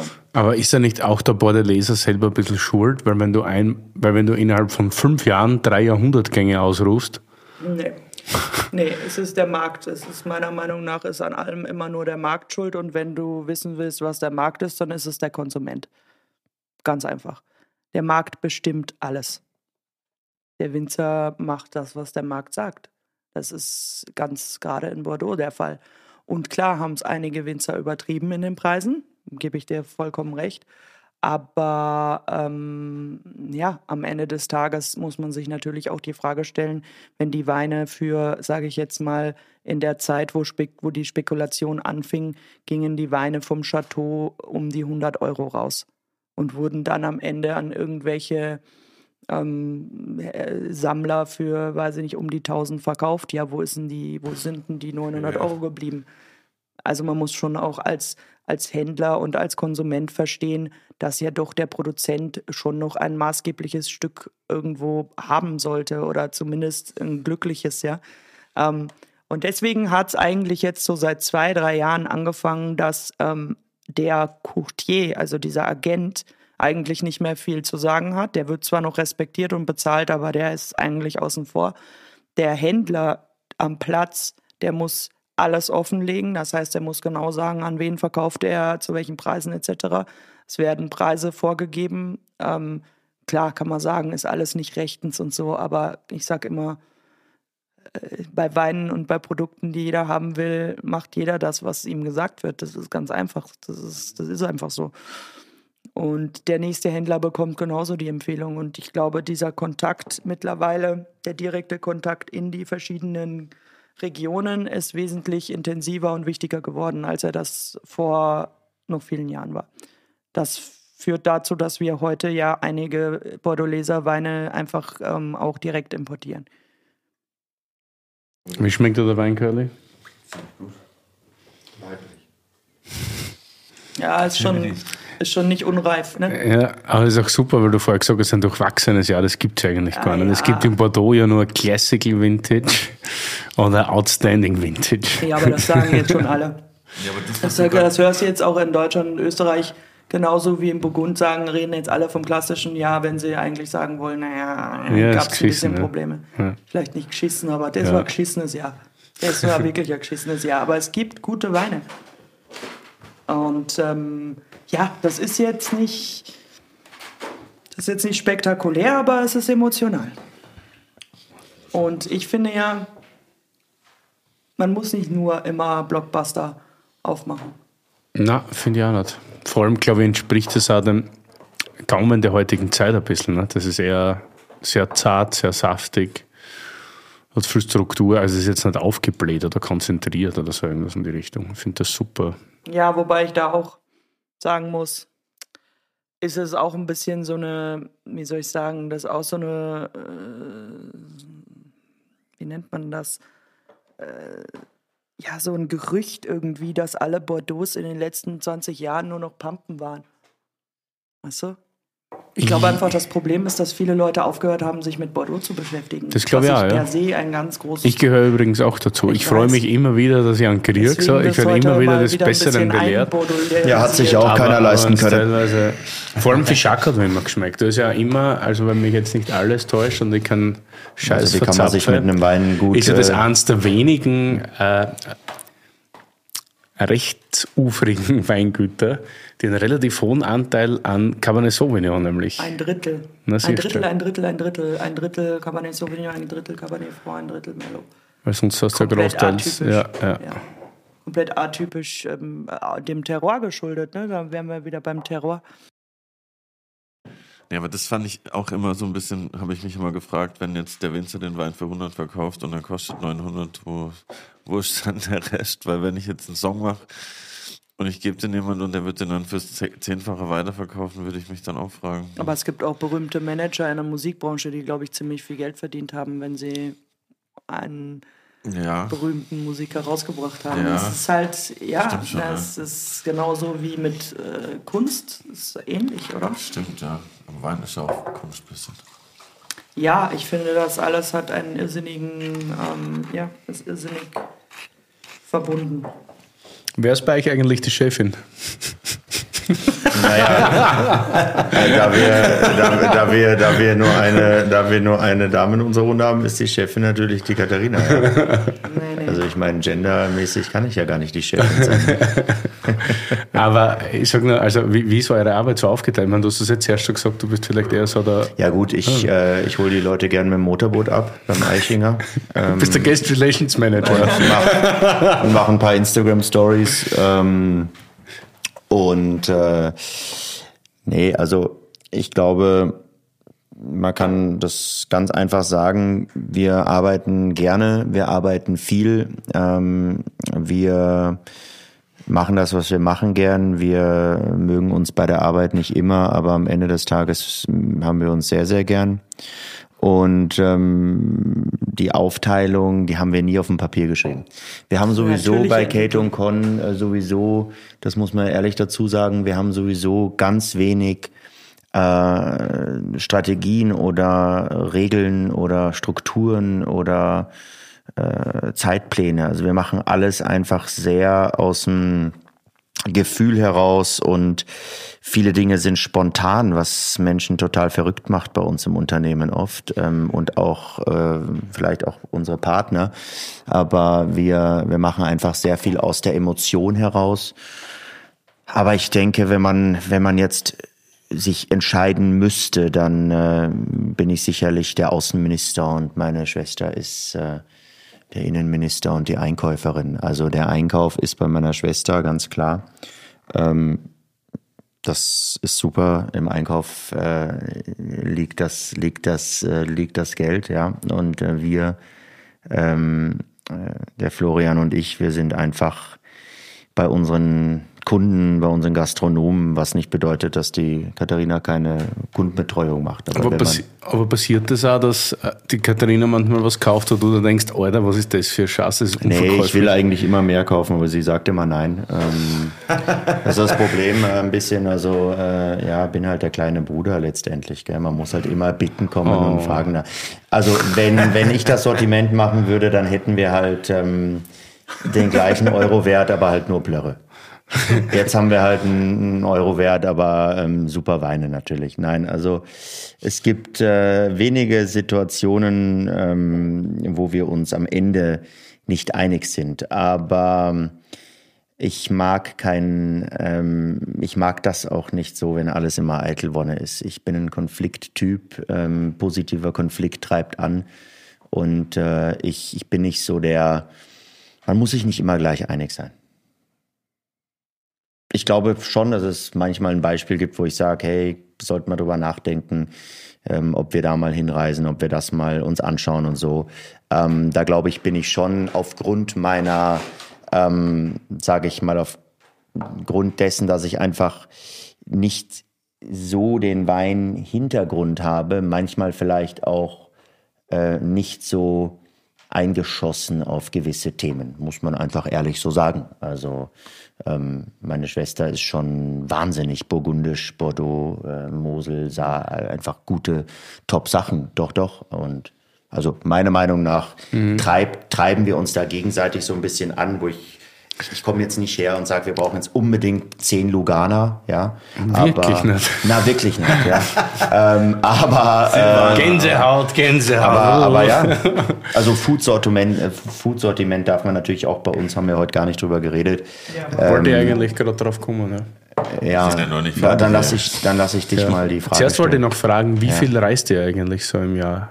Ich habe nie die Tage gezählt, aber ich glaube äh, bei mir sind es über 200 Tage. Also der Konstantin extrem viel, der Flo viel und ich ähm, halt gezielt. Jetzt dieses Jahr war es viel, weil hab wir auch einfach auch alle mal wieder gesehen haben nach ja, dieser ganzen. Habe aber auch nicht zwei Kinder, bin auch nicht ist natürlich eine andere Lebenssituation. Und lebt ihr hier direkt, wo wir sie, also für alle Zuhörerinnen und Zuhörer, wir wurden gerade mit dem Motorboot, wie schon angekündigt, abgeholt, sind einmal um den Attersee kurz reingesprungen. Das Motorboot ist mittlerweile elektrobetrieben. Und jetzt, sind wir, und also jetzt sind wir, das sieht aus wie ein kleines Dorf, eine Ansammlung von wunderschönen großen Häusern. Manche ja, würden Villen dazu sagen vielleicht. Und es ist wunderschön hier. Deshalb frage ich gerade ja. wegen dem Reisen. Ich würde hier gar nicht mehr weggehen. wir fragen uns auch oft, wie dumm wir eigentlich sind, gerade im Sommer. Oder wir fahren dann immer Ende des Sommers weg. Noch Aber du kannst hier nicht äh, als du kannst hier als Familie nicht sozusagen Urlaub machen. Also geht einfach nicht. Ja, ja der, der Florian, die Kinder und ich, wir leben permanent hier. Unsere Mutter lebt permanent hier. Und der Konstantin, äh, würde ich so sagen, 50-50 in Deutschland und hier. Und unsere Schwester Anna kommt zu allen möglichen äh, Zeiten, also immer wenn sie Zeit hat, auch gerne hierhin. Aber es ist die Homebase einfach für alles. Es ist der Ort, deswegen sind wir auch froh, dass ihr hier seid, weil, weil es vieles erklärt und vieles zeigt. Voll. Ja. Mega gemütlich hier. Und der See war sehr erfrischend. Der ist ein Traum, ja. Wie ist das bei euch aufgeteilt? Äh, jetzt kommen wir zum Essen. Umsatz oder Absatz oder was auch immer, äh, Wein und Non-Wein. Also wir sind sicherlich, äh, was das angeht, immer noch mehr, viel mehr Weinhändler als Lebensmittelhändler. Aber die Food-Komponente hat sich in den letzten Jahren schon deutlich ähm, nach oben entwickelt. Wir sind kein äh, Unternehmen, was Butter, Pfeffer, Salz, Milch etc. liefert, aber wir sind halt sehr fokussiert auf gewisse Produkte, die wir ja, in der Top-Gastronomie äh, sehen und sehen wollen und, ähm, und sind auch stetig auf der Suche nach neuen Ergänzungen, die auch immer wieder zu unserem Weinthema passen. Ähm, und da spielt natürlich auch die, äh, wie soll ich sagen, die, die Quelle äh, von all dem, was wir machen. Also einfach die, die, das, was unser Vater halt angefangen hat, letztendlich immer diese Verbindung zur Küche, immer dieses Thema Wine Pairing, Food Pairing. Ähm, bei uns gibt es eigentlich nie einfach eine Flasche Wein. Bei uns gibt es immer was zu essen und eine Flasche Wein. Es pusht sich auch gegenseitig genau. ganz schön, nicht? Und, und ich würde sagen, heute, wenn du das. Also Außer jetzt gerade, komisch. Prozentuell ähm, kann man das. Also, das liegt an uns. Aber die Schmatzerei. Nicht so definieren, nicht so aber, aber ähm, ist schon ein sehr mm, ausschlaggebender Anteil an unserem täglichen Tun, ja. Vor allem ist ein ganz ein anderes Geschäft. Also wir reden ja beim Wein eher von ja, aber sind es 10 Prozent, 20, 30, 5? Ich würde sagen, es sind so 15, okay. 15 Prozent circa. Und ähm, beim Wein reden wir davon, legen wir es weg, lassen wir die Dinge reifen äh, und so weiter, um den Kunden dann auch später noch zu bedienen. Beim Food reden, reden wir ja von einer extrem schnellen Drehung. Aber ähm, kauft ihr vom Meter Anton, das ist ja einer eurer, genau, eurer Partner. kaufen wir direkt. Also wir versuchen eigentlich mit den Partnern, mit denen wir arbeiten, einfach ganz direkt und ganz eng zusammenzuarbeiten. Wir waren auch letzte Woche bei Metra Antonie und äh, bei Trimbach und beim, beim lieben Friedrich und äh, Fritz Keller, die ja bei euch auch schon Gäste waren. Das wäre auch übrigens einer meiner Weinliebhaber Lokaltipps gewesen. Schwarzer Adler. Schwarzer Adler, äh, legendäres, legendäres Lokal. Und ja, wir versuchen wirklich zu verstehen und zu wissen, was wir da kaufen.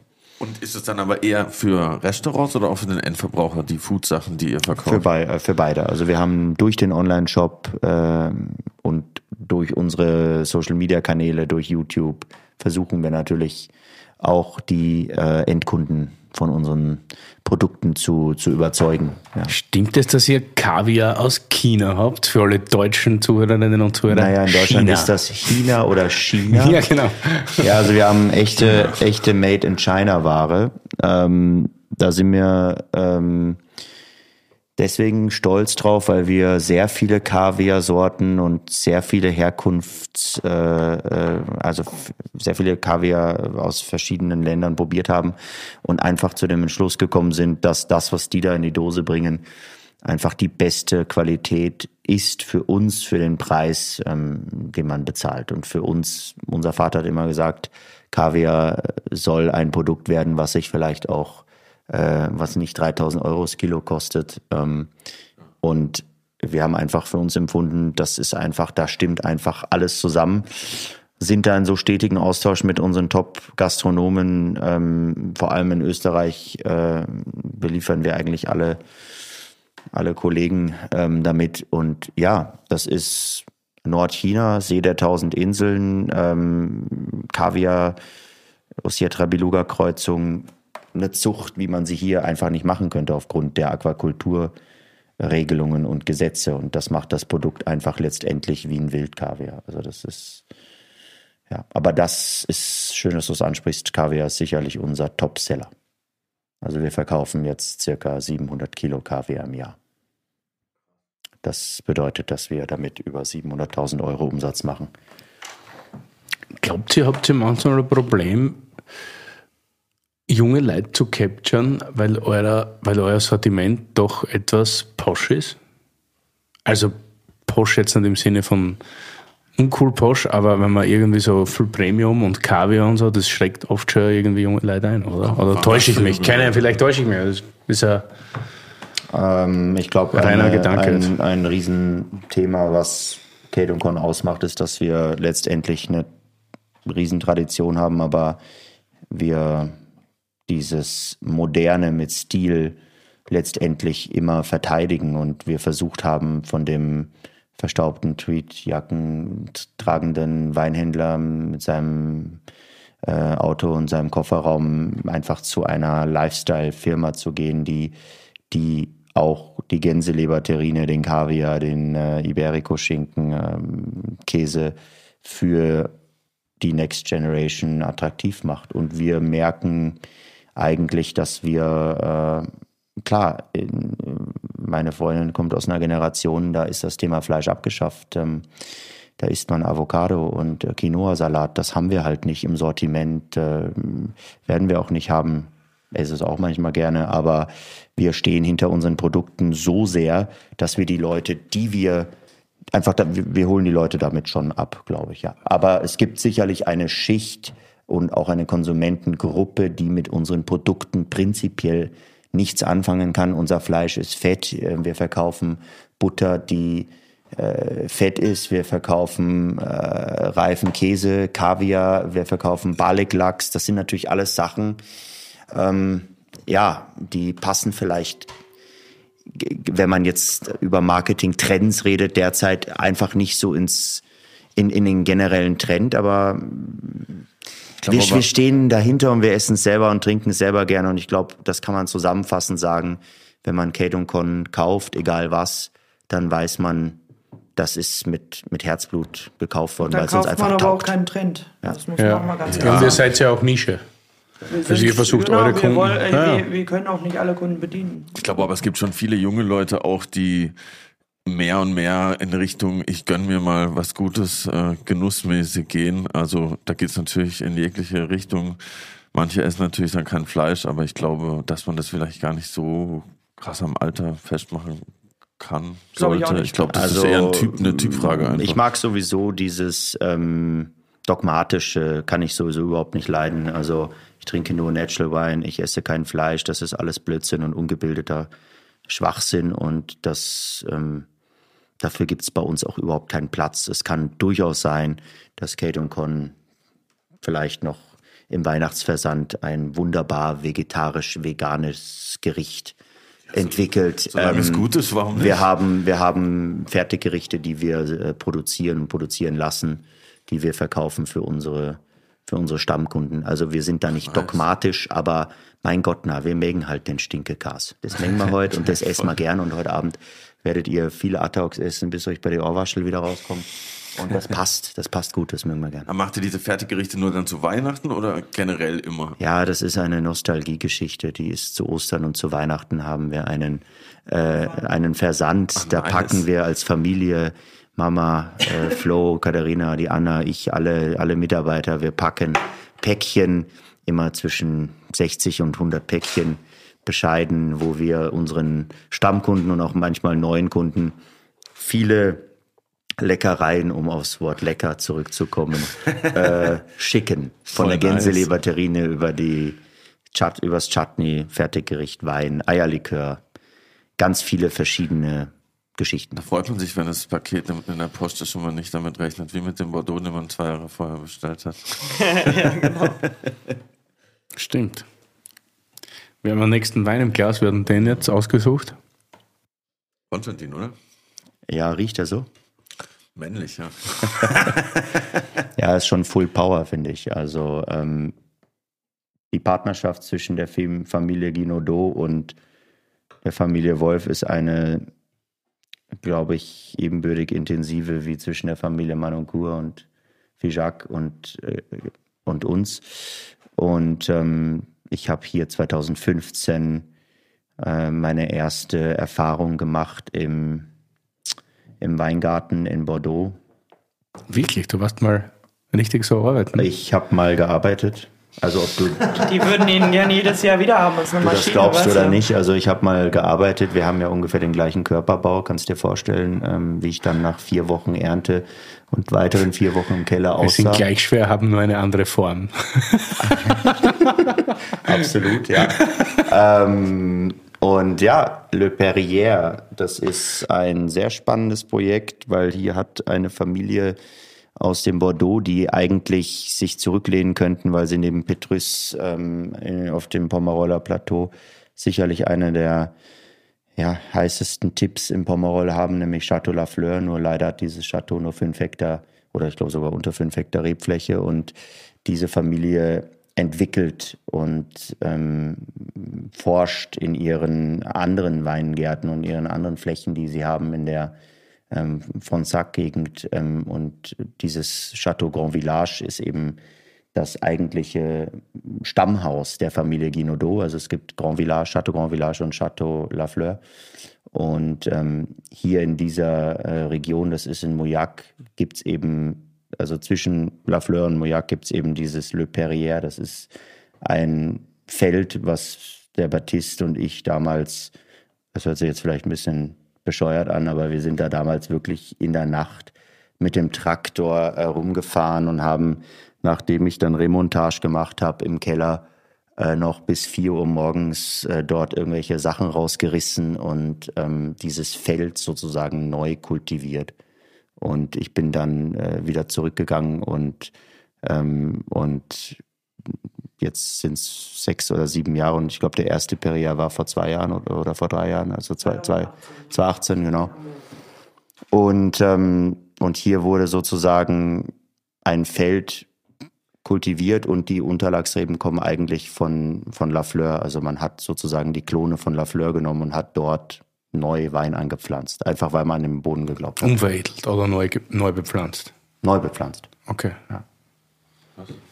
Das, was man heute oft hört, ähm, also es, ich finde es ganz lustig, weil ich höre jetzt immer ganz viele Sommeliers und auch ganz viele Winzer von Selektion Massal reden. ja, wollte ich jetzt absichtlich nicht sagen, aber Das ist das neue Trendwort in der gell, ja. Sommelerie. Das ist im Grunde genommen Selektion Massal. Ne? Ja, und das ähm, muss man sagen, ja, ähm, jetzt kommen wir wieder zu diesen langweiligen äh, Traditionsbetrieben, äh, Betrieben, die das eigentlich ja schon sehr lange so machen, weil ja, was willst du, was kannst du besser machen, als aus deinem besten Material das Beste wieder rauszuholen. Neu zu züchten, ist eigentlich ganz logisch. Das ist, was da passiert ist. Das heißt, wir sprechen hier von Cabernet Franc, äh, Klonen einer Selektion Marsal aus dem besten Cabernet Franc aus Château Lafleur, Pomerol und ähm, ja. Warum habe ich Chateau Lafleur immer bekommen bei, ich war früher viel unterwegs in Bordeaux, als ich noch in Österreich arbeitete. Und da gab es ja auch immer die ganzen Opermeur-Geschichten zu verkosten und da habe ich den Monsieur Lospier kennengelernt, den ihr ja auch sehr gut kennt. Ja, ein, ein, ein sehr charmanter, älterer Franzose, der dich in Steirisch begrüßt, wenn er weiß, dass du Steirer bist, weil der mal lange in Graz gewohnt hat, glaube ich. Oder Nein, der, studiert, ist da, ja, der ist da groß geworden. Der kommt da ursprünglich her. Der ist ein, ein Beaner. Ich bin so, er wollte mir erst eigentlich gar keinen Wein verkaufen, weil er ist schon ein bisschen macho auch. Und ja, ja, als ja. ich dann als junges Mädel da ankam und sagte, so, die Kampagne gehört jetzt mir, der Papa, der bleibt zu Hause, da, da hat er gesagt, da, da hat er sich überhaupt nicht mehr ausgekannt. Und dann hat er gehört, dass ich hier in Gmunden in die Bär gegangen bin und dann war, dann war okay. Ah. Ja, ja, der ist, der, der ist Österreicher eigentlich. Okay. Aber der ist halt 100 Jahre jetzt schon in Bordeaux und jetzt ja, geht er in Pension. Jetzt ist er ciao. Jetzt feiern wir unsere letzte Kampagne zusammen. Bisschen traurig. Und da gab es immer bei der MoX-Probe, MoX ist ja auch ein Handelshaus bzw. ein Witzhaus. Curly, Wein, das Wörterbuch. Familie Moix. Jean-Pierre Moix gründete im Jahr 1937 unter seinem Namen eines der bekanntesten Weinhandelshäuser des Bordeaux. Durch Talent und Fleiß wurde er zum mit Abstand erfolgreichsten Negociant der Region. Ab den 50er Jahren kaufte er nicht nur Wein, sondern auch Weingüter. Oha. Darunter Chateau Trotanois, La Fleur Petrus, Chateau Osana und am berühmtesten Chateau Petrus. Oha, alles falsch ausgesprochen. Unter der Führung seines Sohns Christian wurde die Familie Moix dann auch in Amerika aktiv. Mit den Weingütern Dominus und Napanuk. Endlich mal entspannte Namen. Wer mehr über die extrem spannende Geschichte der Familie erfahren will, zum Beispiel warum sie dann auch wieder Weingüter verkauft haben, sollte die Folge 422 unseres Lieblingspodcasts I'll Drink to That anhören.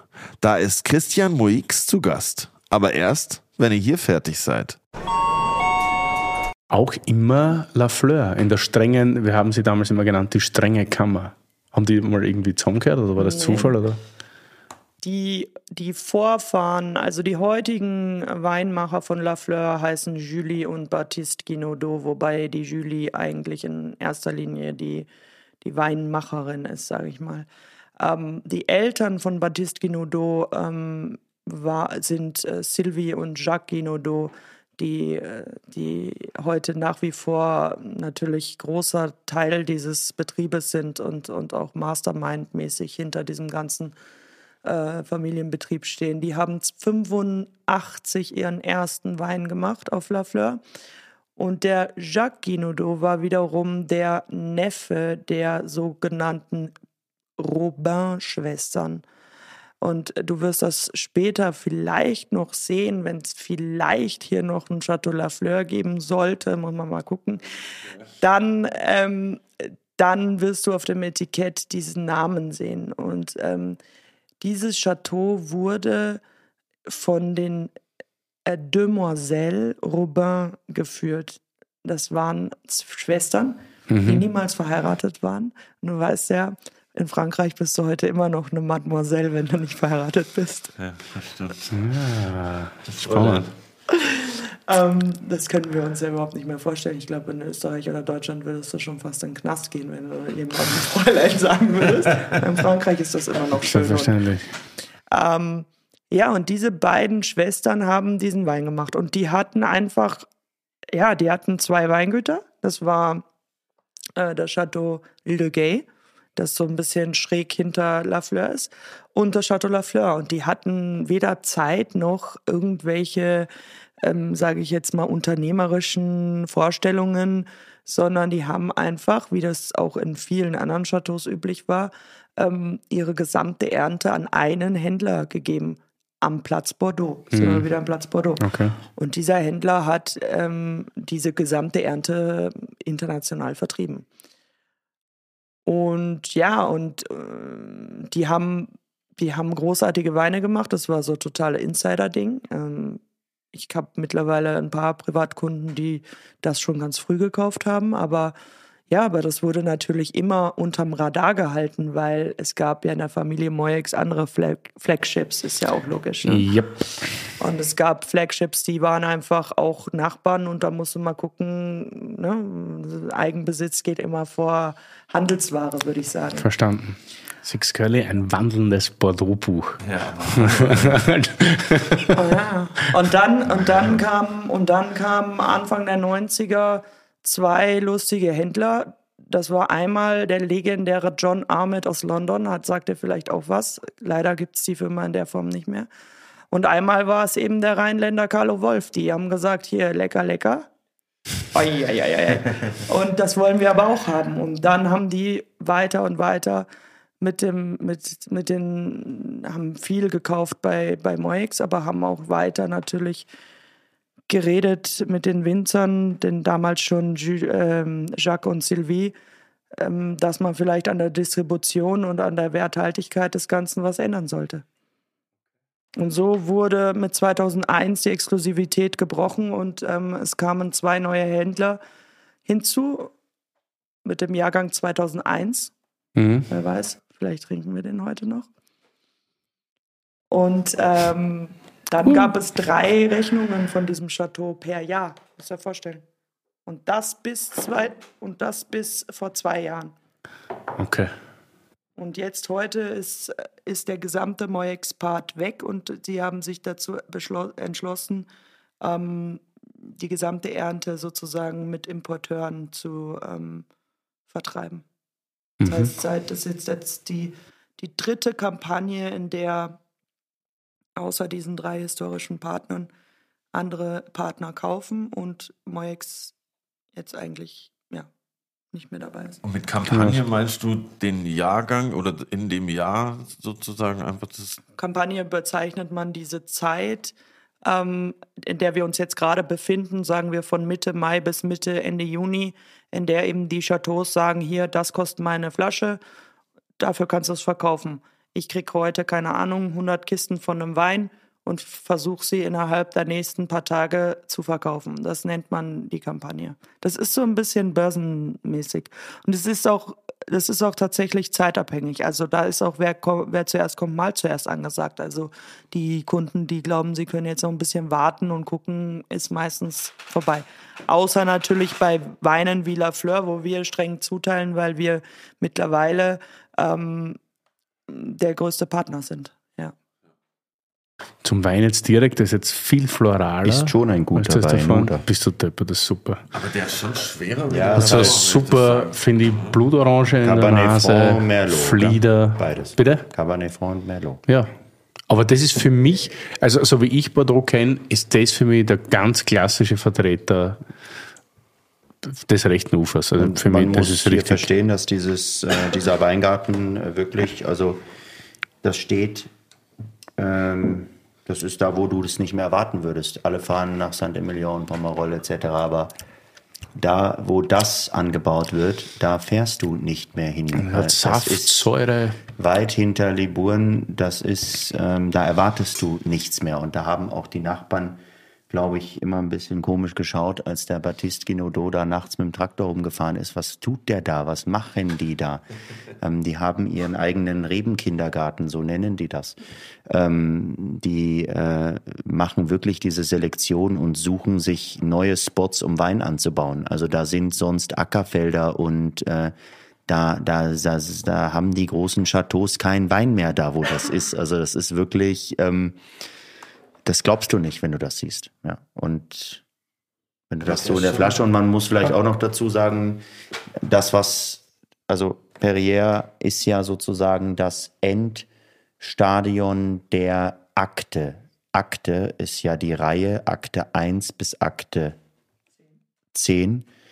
Das sind die verschiedenen, wie ein Theaterakt. Und das war sozusagen die Entwicklung zu diesem Endprodukt hin. Also da hat man zehn Jahre lang Wein gemacht, auch noch bei, in anderen Parzellen und hat das Akte genannt, weil das so ein, wie ein Experiment war, weil man gesagt hat, man nimmt die Genetik von Lafleur und setzt die woanders nochmal aus. Und, Ja, da, und okay. als man dann davon überzeugt war, dass jetzt sozusagen das Theaterstück fertig geschrieben ist, kam Perrier, auch in Anlehnung, Le Perrier, in Anlehnung auch an die Liebe von Baptiste Guinaudot zum Burgund. Es gab diese Lage vorher nicht. Diese Lage heißt nicht Le Perrier. Ich wollte jetzt spaßhalber sagen, wurde- am Burgund Le und jetzt ist es wirklich wurde von Burgund. Baptiste Guinaudot erfunden in Anlehnung an die großen Lagen aus dem Burgund. Seine große Liebe ist weißes Burgund. Es gab diese Lage nicht und es gab auch dort keinen Wein. Und das muss man mal wirklich. Ein Bordeleser gibt sowas zu. Ja, ja. Genau. Und diese Familie ist eine wirkliche Winzerfamilie, die ihre Weine studiert, macht, lebt, liebt. Und die haben auch keinen Weingutsmanager und auch keine Rezeptionistin und auch kein elektrisches Tor und auch keine Broschüren. Das ist halt echt Burgund-Style aus Bordeaux. Guinaudot-Weine. Grand Village, Perrier, Jean Libre, Lafleur, Ponce de Und Lafleur. man muss sagen, bis zu dem Zeitpunkt ähm, war das ein Wein von Grand Village. Heute mit dem 2018er Merk und jetzt dem auch, wie ich redselig werde. Le Perrier ist es ganz klar auf dem Vorderetikett definiert, dass das ein Wein von Chateau Lafleur ist. Und äh, sie bezeichnen sich auch nicht als Chateau irgendwas, sondern immer schon seit die Guinaudots das machen als Vigneron, als Winzer. Sehr selten. Das ist wirklich. Sehr ähm, ich habe ja, ich habe euch ja mal gefragt, ob ihr nicht auch mal einen Podcast in einer anderen Sprache machen wollt. Also wenn es dann mal soweit ist, das ist theoretisch was. Ich mache jeden Podcast in einer anderen Ah, Sprache. ja, stimmt. Ich versuche nämlich Deutsch zu Aber du, sprechen. kannst, aber du kannst gerne steirisch sprechen, ist kein Problem, wir verstehen dich. ja, ja. Die, und die Zuhörerinnen Ja. und Zuhörer tun sich schwer. Aber damit. wie machen wir das eigentlich jetzt mit unserem Podcast? Weil es sind ja schon zwei Podcasts hier, oder? Also, Whatever, ist ja wurscht. na, ist ja wurscht eigentlich. Ne? Trinken wir noch einen Wein, ist gescheiter. Nee, Aber der ist schon ein bisschen schwerer wie der davor, oder Ja, ja, man ja, darf auch nicht vergessen, wir reden hier von 2004 Ist auch gegen 14 Jahre jünger. 2018 und wir reden auch von Cabernet Franc Merlot gegen Aber liegt Ja, es Sauvignon und Rebsorte oder liegt es eher an dem Jahr? Wir reden jetzt- von einem spektakulären, sehr, also zumindest sehr guten Jahr. Da war Äh, viel, zu viel einem Sonne. sehr schwierigen Jahr. Da war viel Aber es Sonne. liegt an allem, um das kurz so. Also es ist, es Aber ist die Lage, Aber es sind die schmeckt der Wein Rebsorten. curly? Voll, ja, wir haben es Aber- ja alle sehr gut geschmeckt. Ja, aber ich glaube, das Wichtigste ist die, wie gesagt, ich kann es nur immer wieder sagen, sind die Emotionen, die man mit Wein auch verbindet. Und ähm, das ist schon etwas, was wir versuchen auch ähm, jungen äh, Kunden und Freunden mitzugeben, weil ähm, ich glaube, das ist das, was es, was ganz, was es die, dieses Weintrinken so besonders macht, wenn du das schaffst, weiterzugeben. Voll. Ist manchmal nicht so einfach. Ich versuche das auch des Öfteren, aber manchmal klappt es auch. Beim Kabi klappt es meistens ganz gut. Ja. Achso, Entschuldigung. Ja, ich glaube, kein äh, Gespräch bei Kate und Con kann enden ohne Pinot Noir. Wieso Pinot Noir nach Bordeaux? Vierter Wein, ähm, das ist eine Frage, die gebe ich an meine Linke weiter. Vierter Wein äh, habe ich ausgesucht, ist äh, Domaine Tors. Ähm, war meine zweite Arbeitserfahrung. Also ich habe zweimal in meinem Leben gearbeitet, einmal auf Chateau Lafleur und einmal bei der Domaine Tors, bei Pascal Marchand. Ähm, da habe ich allerdings nicht geerntet, sondern äh, die Reben geschnitten. Ähm, Regnage das war wirklich gut für die Arme. Also kann ich dir nur sehr empfehlen, mal vier Wochen das hier zu machen. Es ist perfekt. Ähm, und Pascal Marchand ist ein äh, ganz alter Freund von uns, ein großartiger Winzer, der nie das Glück hatte, in eine eigene Domäne geboren zu werden, aber der großes Talent hat ähm, aus Quebec, Kanada, kommt ursprünglich und einen Partner gefunden hat, der mit ihm sozusagen das Ganze finanziert, den Herrn Tors. Und sie haben eine Domäne gefunden, die Domaine Môme hieß die, und die ist in Gevry-Chambertin und hat äh, vorzügliche Lagen und die haben sie gekauft und hier macht Pascal ähm, die Weine und das ist die Domaine Tors. Also der kommt aus Kanada. Und war bei äh, Vougeray und davor bei Claude Sepenot. Mhm. Und ist jetzt seit was 30 Jahren im Burgund. Und, Erster oder? Jahrgang 85. 85. Genau wie und bei den.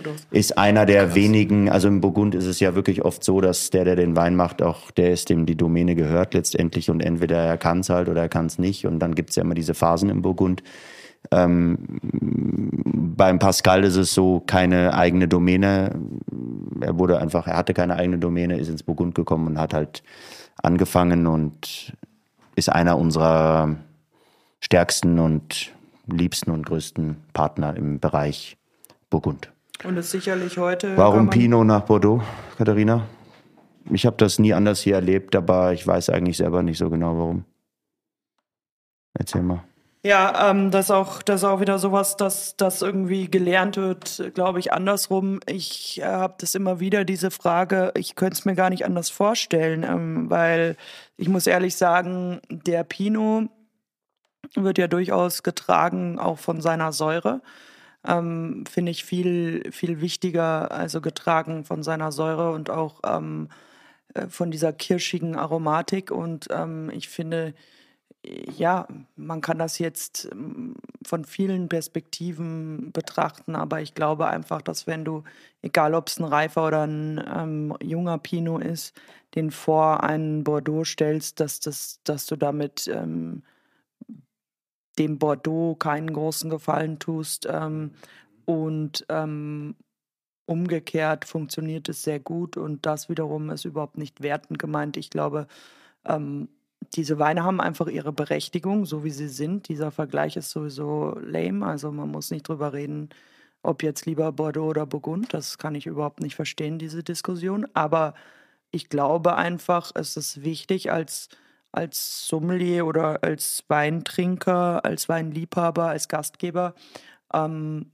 zu wissen, ähm, nicht nur, was servierst du zu deinem Wein, um dem Wein, sage ich jetzt mal, gut zu tun, zu fordern, aber gut zu tun und in welcher Reihenfolge servierst du sie. Deswegen habe ich auch keine große Lust, irgendwann zwischendrin in einem Menü einen Rest süßen Wein zu trinken, sondern lieber am Anfang oder am Schluss.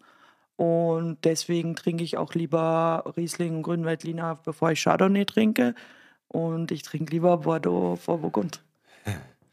Weil ich einfach das Gefühl habe, dass es sensorisch andersrum schwieriger ist. Ich glaube auch. Also man lernt ja so immer vom Schwächsten zum Stärksten oder vom Billigsten zum Teuersten oder so irgendwie. Und ich glaube, das muss man jetzt auch komplett umwertend sehen ich bin da 100% der Meinung, ich habe bei meiner ersten Kampagne, das war 2006 oder 2007, in Bordeaux auch gelernt, dass man zuerst Rotwein vor Weißwein verkostet bei so Geschichten. Das ist ja auch äh, eine coole Geschichte und das funktioniert auch echt gut. Rot vor Weiß. Ja, ja und im, jetzt im, weißt im du auch, Curly, ja. warum wir beim Roland Trettel den Blaufränkisch Weinberg vom Reinhold Krutzler vor dem Blaufränkisch Ratschen ja. vom Christoph Achter-Wiesler probiert haben, weil das einfach runder war und nicht so viel Säure gehabt hat. Und das war auch nicht wertend. Das sind zwar ebenbürtige Weine, aber das andere hat mehr Säure, eine andere Struktur und das passt hinten raus, glaube ich, einfach besser. Und ich finde ich es auch immer, dass Burgund nach einem Bordeaux, irgendwie passt das besser. Ja, der Wein ist mega geil. Wow richtig gut. Ja, Chevre Chambertin, das hat auch schon äh, Napoleon äh, so gesehen. Kann ich nachvollziehen. Dass das, dass das das Größte So schlecht kann er gar nicht gewesen sein dann. Warum ist die Flasche jetzt hier nummeriert? Ist das normal im Burgund oder ist das jetzt einfach Zufall, dass jetzt hier die Nummer draufsteht? Nein, also es ist ähm, im Burgund, ich meine, schau dir das an, das ist jetzt die Flasche 1278 aus 1492. Überleg dir das mal. Der produziert von diesem Wein 1492 Flaschen, das ist ja nichts. Ja, genau. Also ähm, wir reden ja im Burgund schon von Mengen, die, die, die in, in eine Sphäre gehen, wo in anderen Regionen einer sagen würde, dafür mache ich mir das fast nicht dreckig. ja, das ist so. Das habe ich jetzt erst wieder von einem gehört. Ja, es zahlt sich nicht aus. Also dafür mach mal die Fässer nicht dreckig. Ähm, also ja, ähm, ich denke, das hat sich, das, das, das ist auch ein bisschen, um dem, dem Kunden zu zeigen, hey Junge, du hast da was, du hast da echt was Rares in der Hand. Und natürlich heute auch möchte man auch eine Nachvollziehbarkeit als Winzer haben, klar. Ja, voll. Verstehe Wie sehr viele, die immer wieder zuhören, wissen, liebe ich ja auch mit Blaufränkisch Burgunder und vor allem Chevrolet Chambertin. Und ich ich habe mich jetzt nass gemacht, beziehungsweise Curly hat mich nass gemacht bei einem seiner tollen Wörterbücher, in dem ich ja als Oberstreber ganz genau erklärt habe, wie viel Grand Crus in Chevrolet Chambertin es nicht gibt. Und Curly hat mich dann aufgrund seiner totalen Recherche eines Besseren belehrt. Und jetzt wollte ich dich als absolute Kennerin fragen. weiß? Ja, Nein. okay. Also, Also- ich habe ja gesagt neun. Das habe ich auch gelernt. Und Curly meinte Aber ich dann. bin ja kein Sommelier. Bist du diplomierter Sommelier eigentlich? Was? Bin ich Sommelier? Ich bin Wirt. Ja, wo hast du es denn gelernt? was Sommelier? Ich? Ja, was Ja, in diversen. Naja, ich lese halt schon ein paar Sachen so. Naja, das hast du gelernt. Na, wirklich, oder? angeblich wurde das jetzt nämlich, und das wollte ich dich fragen, ob du davon weißt, irgendwann einmal neu eingetragen, dass Charme Chambertin eigentlich Mazoyer Chambertin ist. Dass das das gleiche Grand Cru ist. Nein, Ich glaube das auch nicht. nein. Wer jetzt sagt. Also für alle Superstars in der Recherche, Also das habe ich noch nie gehört. Und ich, Ich hab's jetzt auch noch nie gehört. mal in meinen äh, Vinea, äh, Vita, wie heißt das nochmal? Ähm, Klima Vinea. Kennst du das? nein, kenne ich nicht. Ja, das sind die, das sind die legendären Karten von Sylvain Pittiot. Das ist der, der diese Terroir-Analyse gemacht hat im Burgund. Also wirklich legendär. Bin ich jetzt gerade mal reingegangen und ähm, ja, Latrissière, Charme, Mazoyer, Rochot, Chambertin, Chapelle, Chambertin Claude Bess, Chapelle, Gri- Griotte, Massy, ich weiß es. Ja, also ich glaube, das sind neun, aber gut. 3, 4, 5, 6, Ja, weniger. Ein bisschen klugscheißern muss man schon bei dem Podcast ja. und das hilft ja nichts. Ja. Ich weiß auch nichts Aber davon. wir werden das mal, wir werden das mal im, Burgund hinterfragen. Vielleicht, vielleicht weiß es auch einer der Lustigen, die uns zuhören. Nicht? Also kann ja jeder mal hier irgendwann in die einen Kommentar droppen, wie es tatsächlich ist. Ja? Wenn einer das Ganze schon mal abgegangen ist, Charme Chambertin, Mazoyer Chambertin. Ich glaube es nicht, aber gut. Na, ich Nee. bin schon immer froh, wenn die Leute ähm, ein Grand Cru von einem Village unterscheiden können. Also insofern.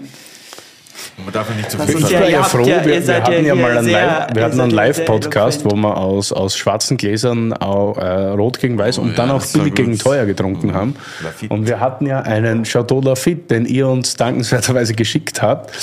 Und war es war tatsächlich leider der Bühnengast nicht imstande, den Spätiwein vom Lafitte, äh, dem hat der Spätiwein besser gefallen.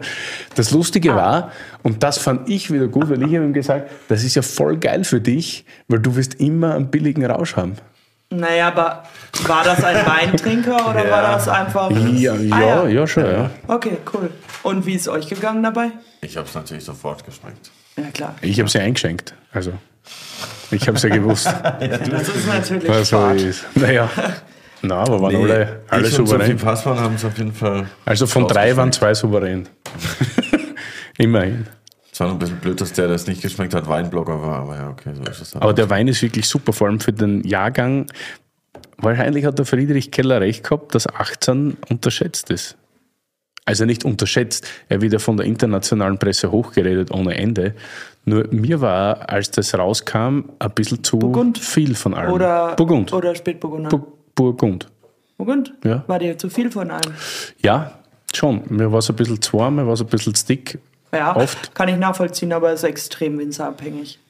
Okay, ja. Also, es Das finde ich halt- jetzt komplettes Gegenteil. Das ist super Nein, elegant, das also, ist charming, das hat einen ja. typischen Gerbstoff, finde ich. Chevry ist immer für Kanntest mich ein du bisschen die härter. Ein bisschen ja, kannte ich. Wir haben einmal ein bisschen was bei euch gekauft, aber weiß, glaube ich, ausschlitt. Wir hatten ein bisschen was rot. Ja. Aber ich habe das jetzt selten sehr bewusst Also man muss probiert. dazu sagen Domaine Tors und dann gibt es noch äh, Marchand Tors. Das ist Negos. Negos also. Negos ist Marchand Tors. Negos ähm, in Burgund, Curlys Weinbuch oder so.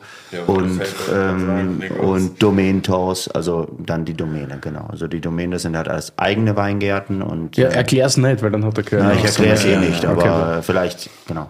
Ja. Ich habe gehört, ihr habt einen Song dabei für unsere weltberühmte Spotify-Playlist, habe ich mir sagen lassen.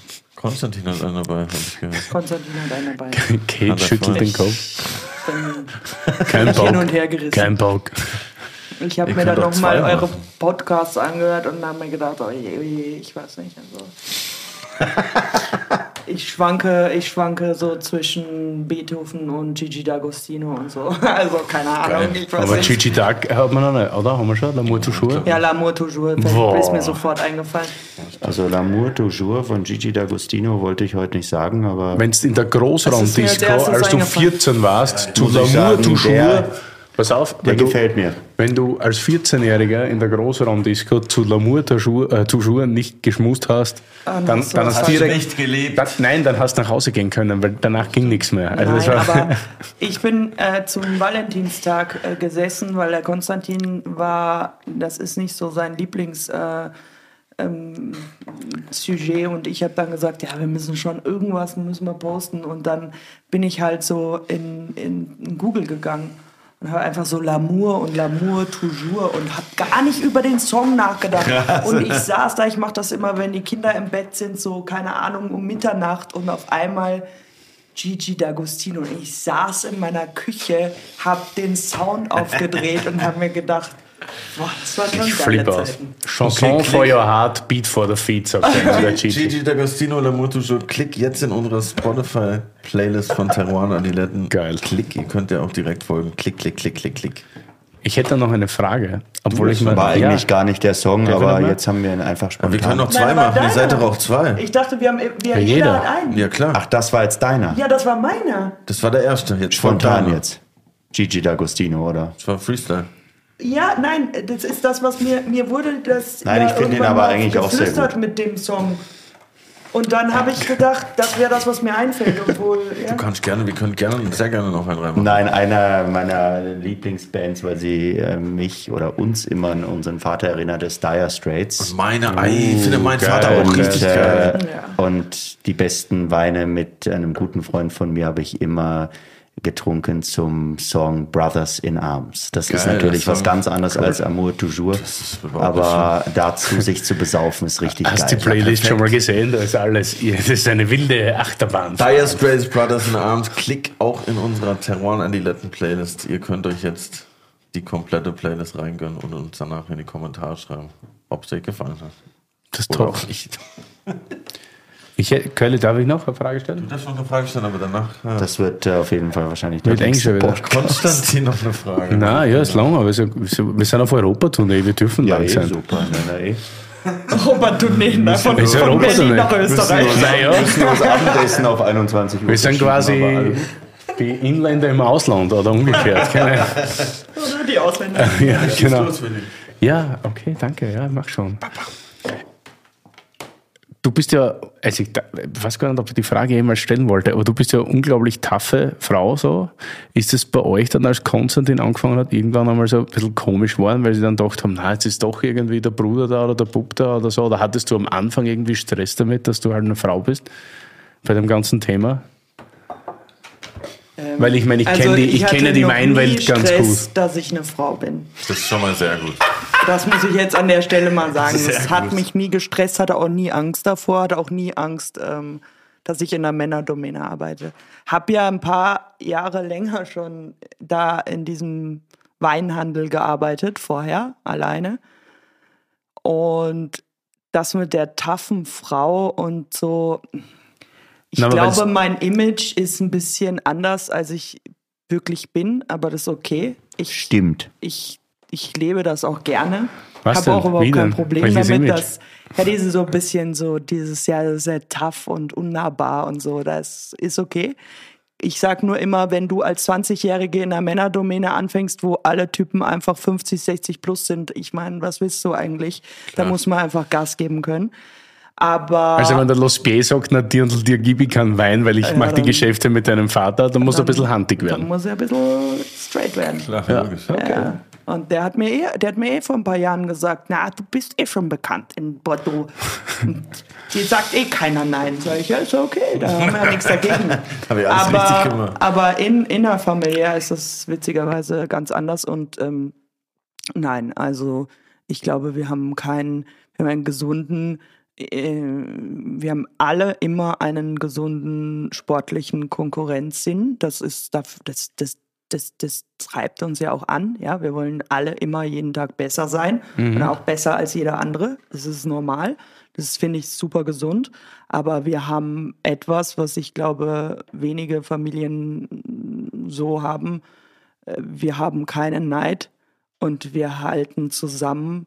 Und eins kann ich dir versprechen, legst du dich mit einem Wolf an, legst du dich mit dem Rudel an. Das ist Hallo, so. hallo.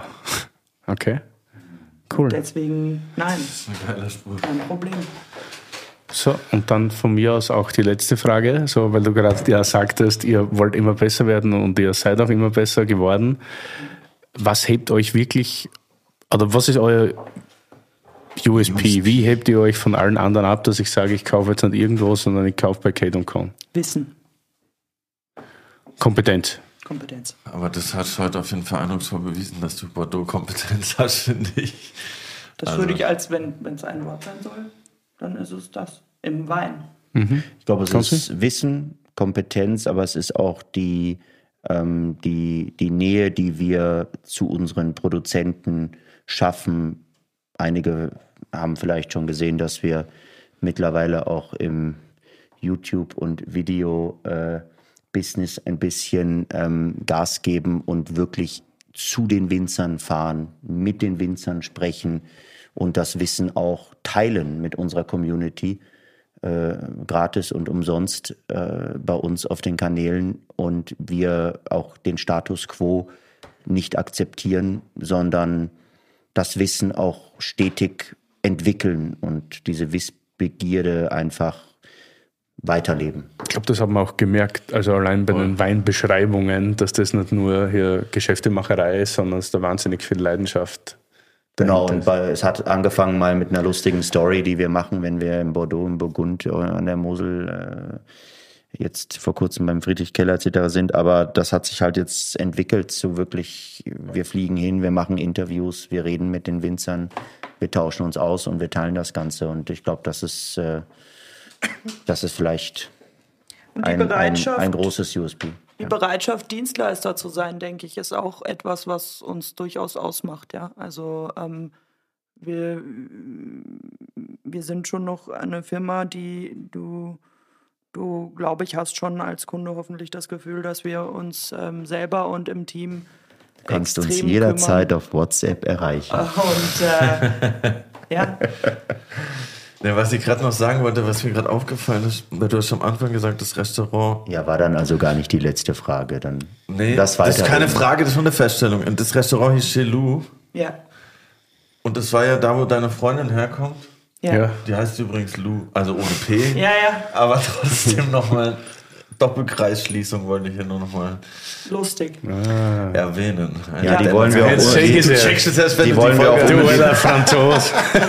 die wollen wir auch unbedingt kennenlernen. Jetzt hört sich über diesen Kanal. Das ist einer der wenigen, äh, äh, Bötchen sage ich jetzt mal, Wein-Influencer, denen ich wirklich äh, sehr folge. Shoutout auf Habe den Fall. größten Spaß. Beste. Ja, dann muss man Adresse kommen, du. Macht mich, also habe ich wirklich Spaß mit dem, was sie macht. Voll, ja, wie auch. Ja. Okay, jetzt darfst du noch den Willi löchern und mich. Und danach springen wir Ich habe jetzt mal nichts mehr. Ich habe Durst vor allem. Ja, das ist normal. Gibt es noch was, was wissen wollt von uns? Wenn du jetzt ähm, morgen auf einer Insel alleine bist Boah, mit deiner. Freundin, welchen Wein trinkst du? Oder ist das zu cheesy wie bei Herzblatt? Na, aber das wäre sicher Champagner. Das ist eine schöne Antwort, weil das Ja. würde ich auch machen. Pinot Noir. Geil. Gemacht aus roten Trauben. Schön. Ja, Ja, gut. das war es eigentlich. Super straight. Bam, bam. Bam, bam. Kurz und knapp. Ja, weil ich darf ja nichts aussuchen, wenn ich Lou dabei habe. und, sie liebt, und sie liebt Pinot Noir basierten Champagner. Deshalb. Und ich habe jetzt auch nichts dagegen, ehrlich gesagt. Also, Ist doch gut. Darf ich dir noch was verraten oder sind wir, sind wir dann? Ich würde Kaffee trinken. du schaust aus, als wärst du von einer Insel. Ja, ich bin von der Insel. Ich würde Kaffee trinken. Also Ja. Verbindung zwischen Musik und Wein? Ähm, Weil Leute das immer so salopp sagen, aber es habe ich noch nie einen tatsächlich so ein Musiker gefragt. Man denkt ja immer so, ja, man äh, schreibt die klassischen Hits, wenn man irgendwie nachts alleine bei einem Glas Rotwein irgendwie da sitzt. Es ist schon nice, äh, dazu auch einen Wein zu trinken, aber man muss schon sagen, wenn man halt zu viel trinkt, dann wird der Song halt auf jeden Fall schlechter. Das ist leider die Tatsache. Also ein, zwei, drei Gläser sind gut, aber nach der zweiten Flasche denkt man dann zwar in dem Moment, der Song ist richtig krass, aber am nächsten Morgen ist dann die Erkenntnis meistens, dass äh, man dann halt nur Wein hätte trinken sollen und äh, keine Musik mehr dazu machen. Also es ist leider so ein äh, romantischer Mythos, der, ich würde sagen, zu 95 Prozent leider nicht zutrifft. Was ich aber äh, als Verbindung sehe, was ich, wo ich in dem Podcast neu gekommen bin, gemerkt habe, dass Winzer gefühlt die gleiche Leidenschaft, mit der gleichen Leidenschaft über Wein reden, wie ich über Musik rede. Oder wenn ich jetzt einen Song gemacht habe, will ich, dass jeder den hört und ich will dir den zeigen. Und so habe ich das Gefühl auch, wenn ein Winzer mit uns am Tisch sitzt und über seinen Wein redet. Deshalb finde ich da immer eine, eine krasse Verbindung und deshalb kann ich das auch oft sehr nachvollziehen, wie leidenschaftlich die Leute darüber reden. So. Voll. Aber ich, die Verbindung ist, glaube ich, auch bei jedem immer so ein bisschen persönlich. Ich glaube, man muss das gar nicht zu krass romantisieren, aber die Leute können es auch gerne denken, dass ich immer saufe beim Schreiben. ist okay. Schön. Ja, ey, vielen, vielen Dank, dass wir hier sein durften. Es war ein super Gespräch. Ich habe sehr viel gelernt. Danke Fand dafür. ich auch. Ich durfte sehr leckere Weine trinken. Durfte es auch lecker sein. ja, durfte ich auch. Alles bestens. Also, Oh Gott. Ich Der Willi, der springt beschweren. jetzt gleich in den See, der ist völlig desillusioniert. Katastrophe. Lecker, lecker, lecker. Cheers, vielen Dank. Kate und Conrad Teruana, Adiletten. Wo gehen wir noch hin, was essen? Na, daheim bleiben wir natürlich. Heute bleiben wir daheim. Direkt hier. Ja gesagt, wir gehen Forstamt. so schnell nicht mehr weg. Zum Carlo, Bei dieser wunderschönen zum Carlo Wolf in die Molteni-Küche Molteni-Küche. Abend. Perfekt. Das Wunderbar. ist gut. Haben wir reserviert, ja? Okay. Ja, habt Ja, ihr reserviert. reserviert, ja. Gibt's Kellerschlüssel haben eine, eine schöne Weinbegleitung. Und ein Schnitzel. Geil, danke. Genau.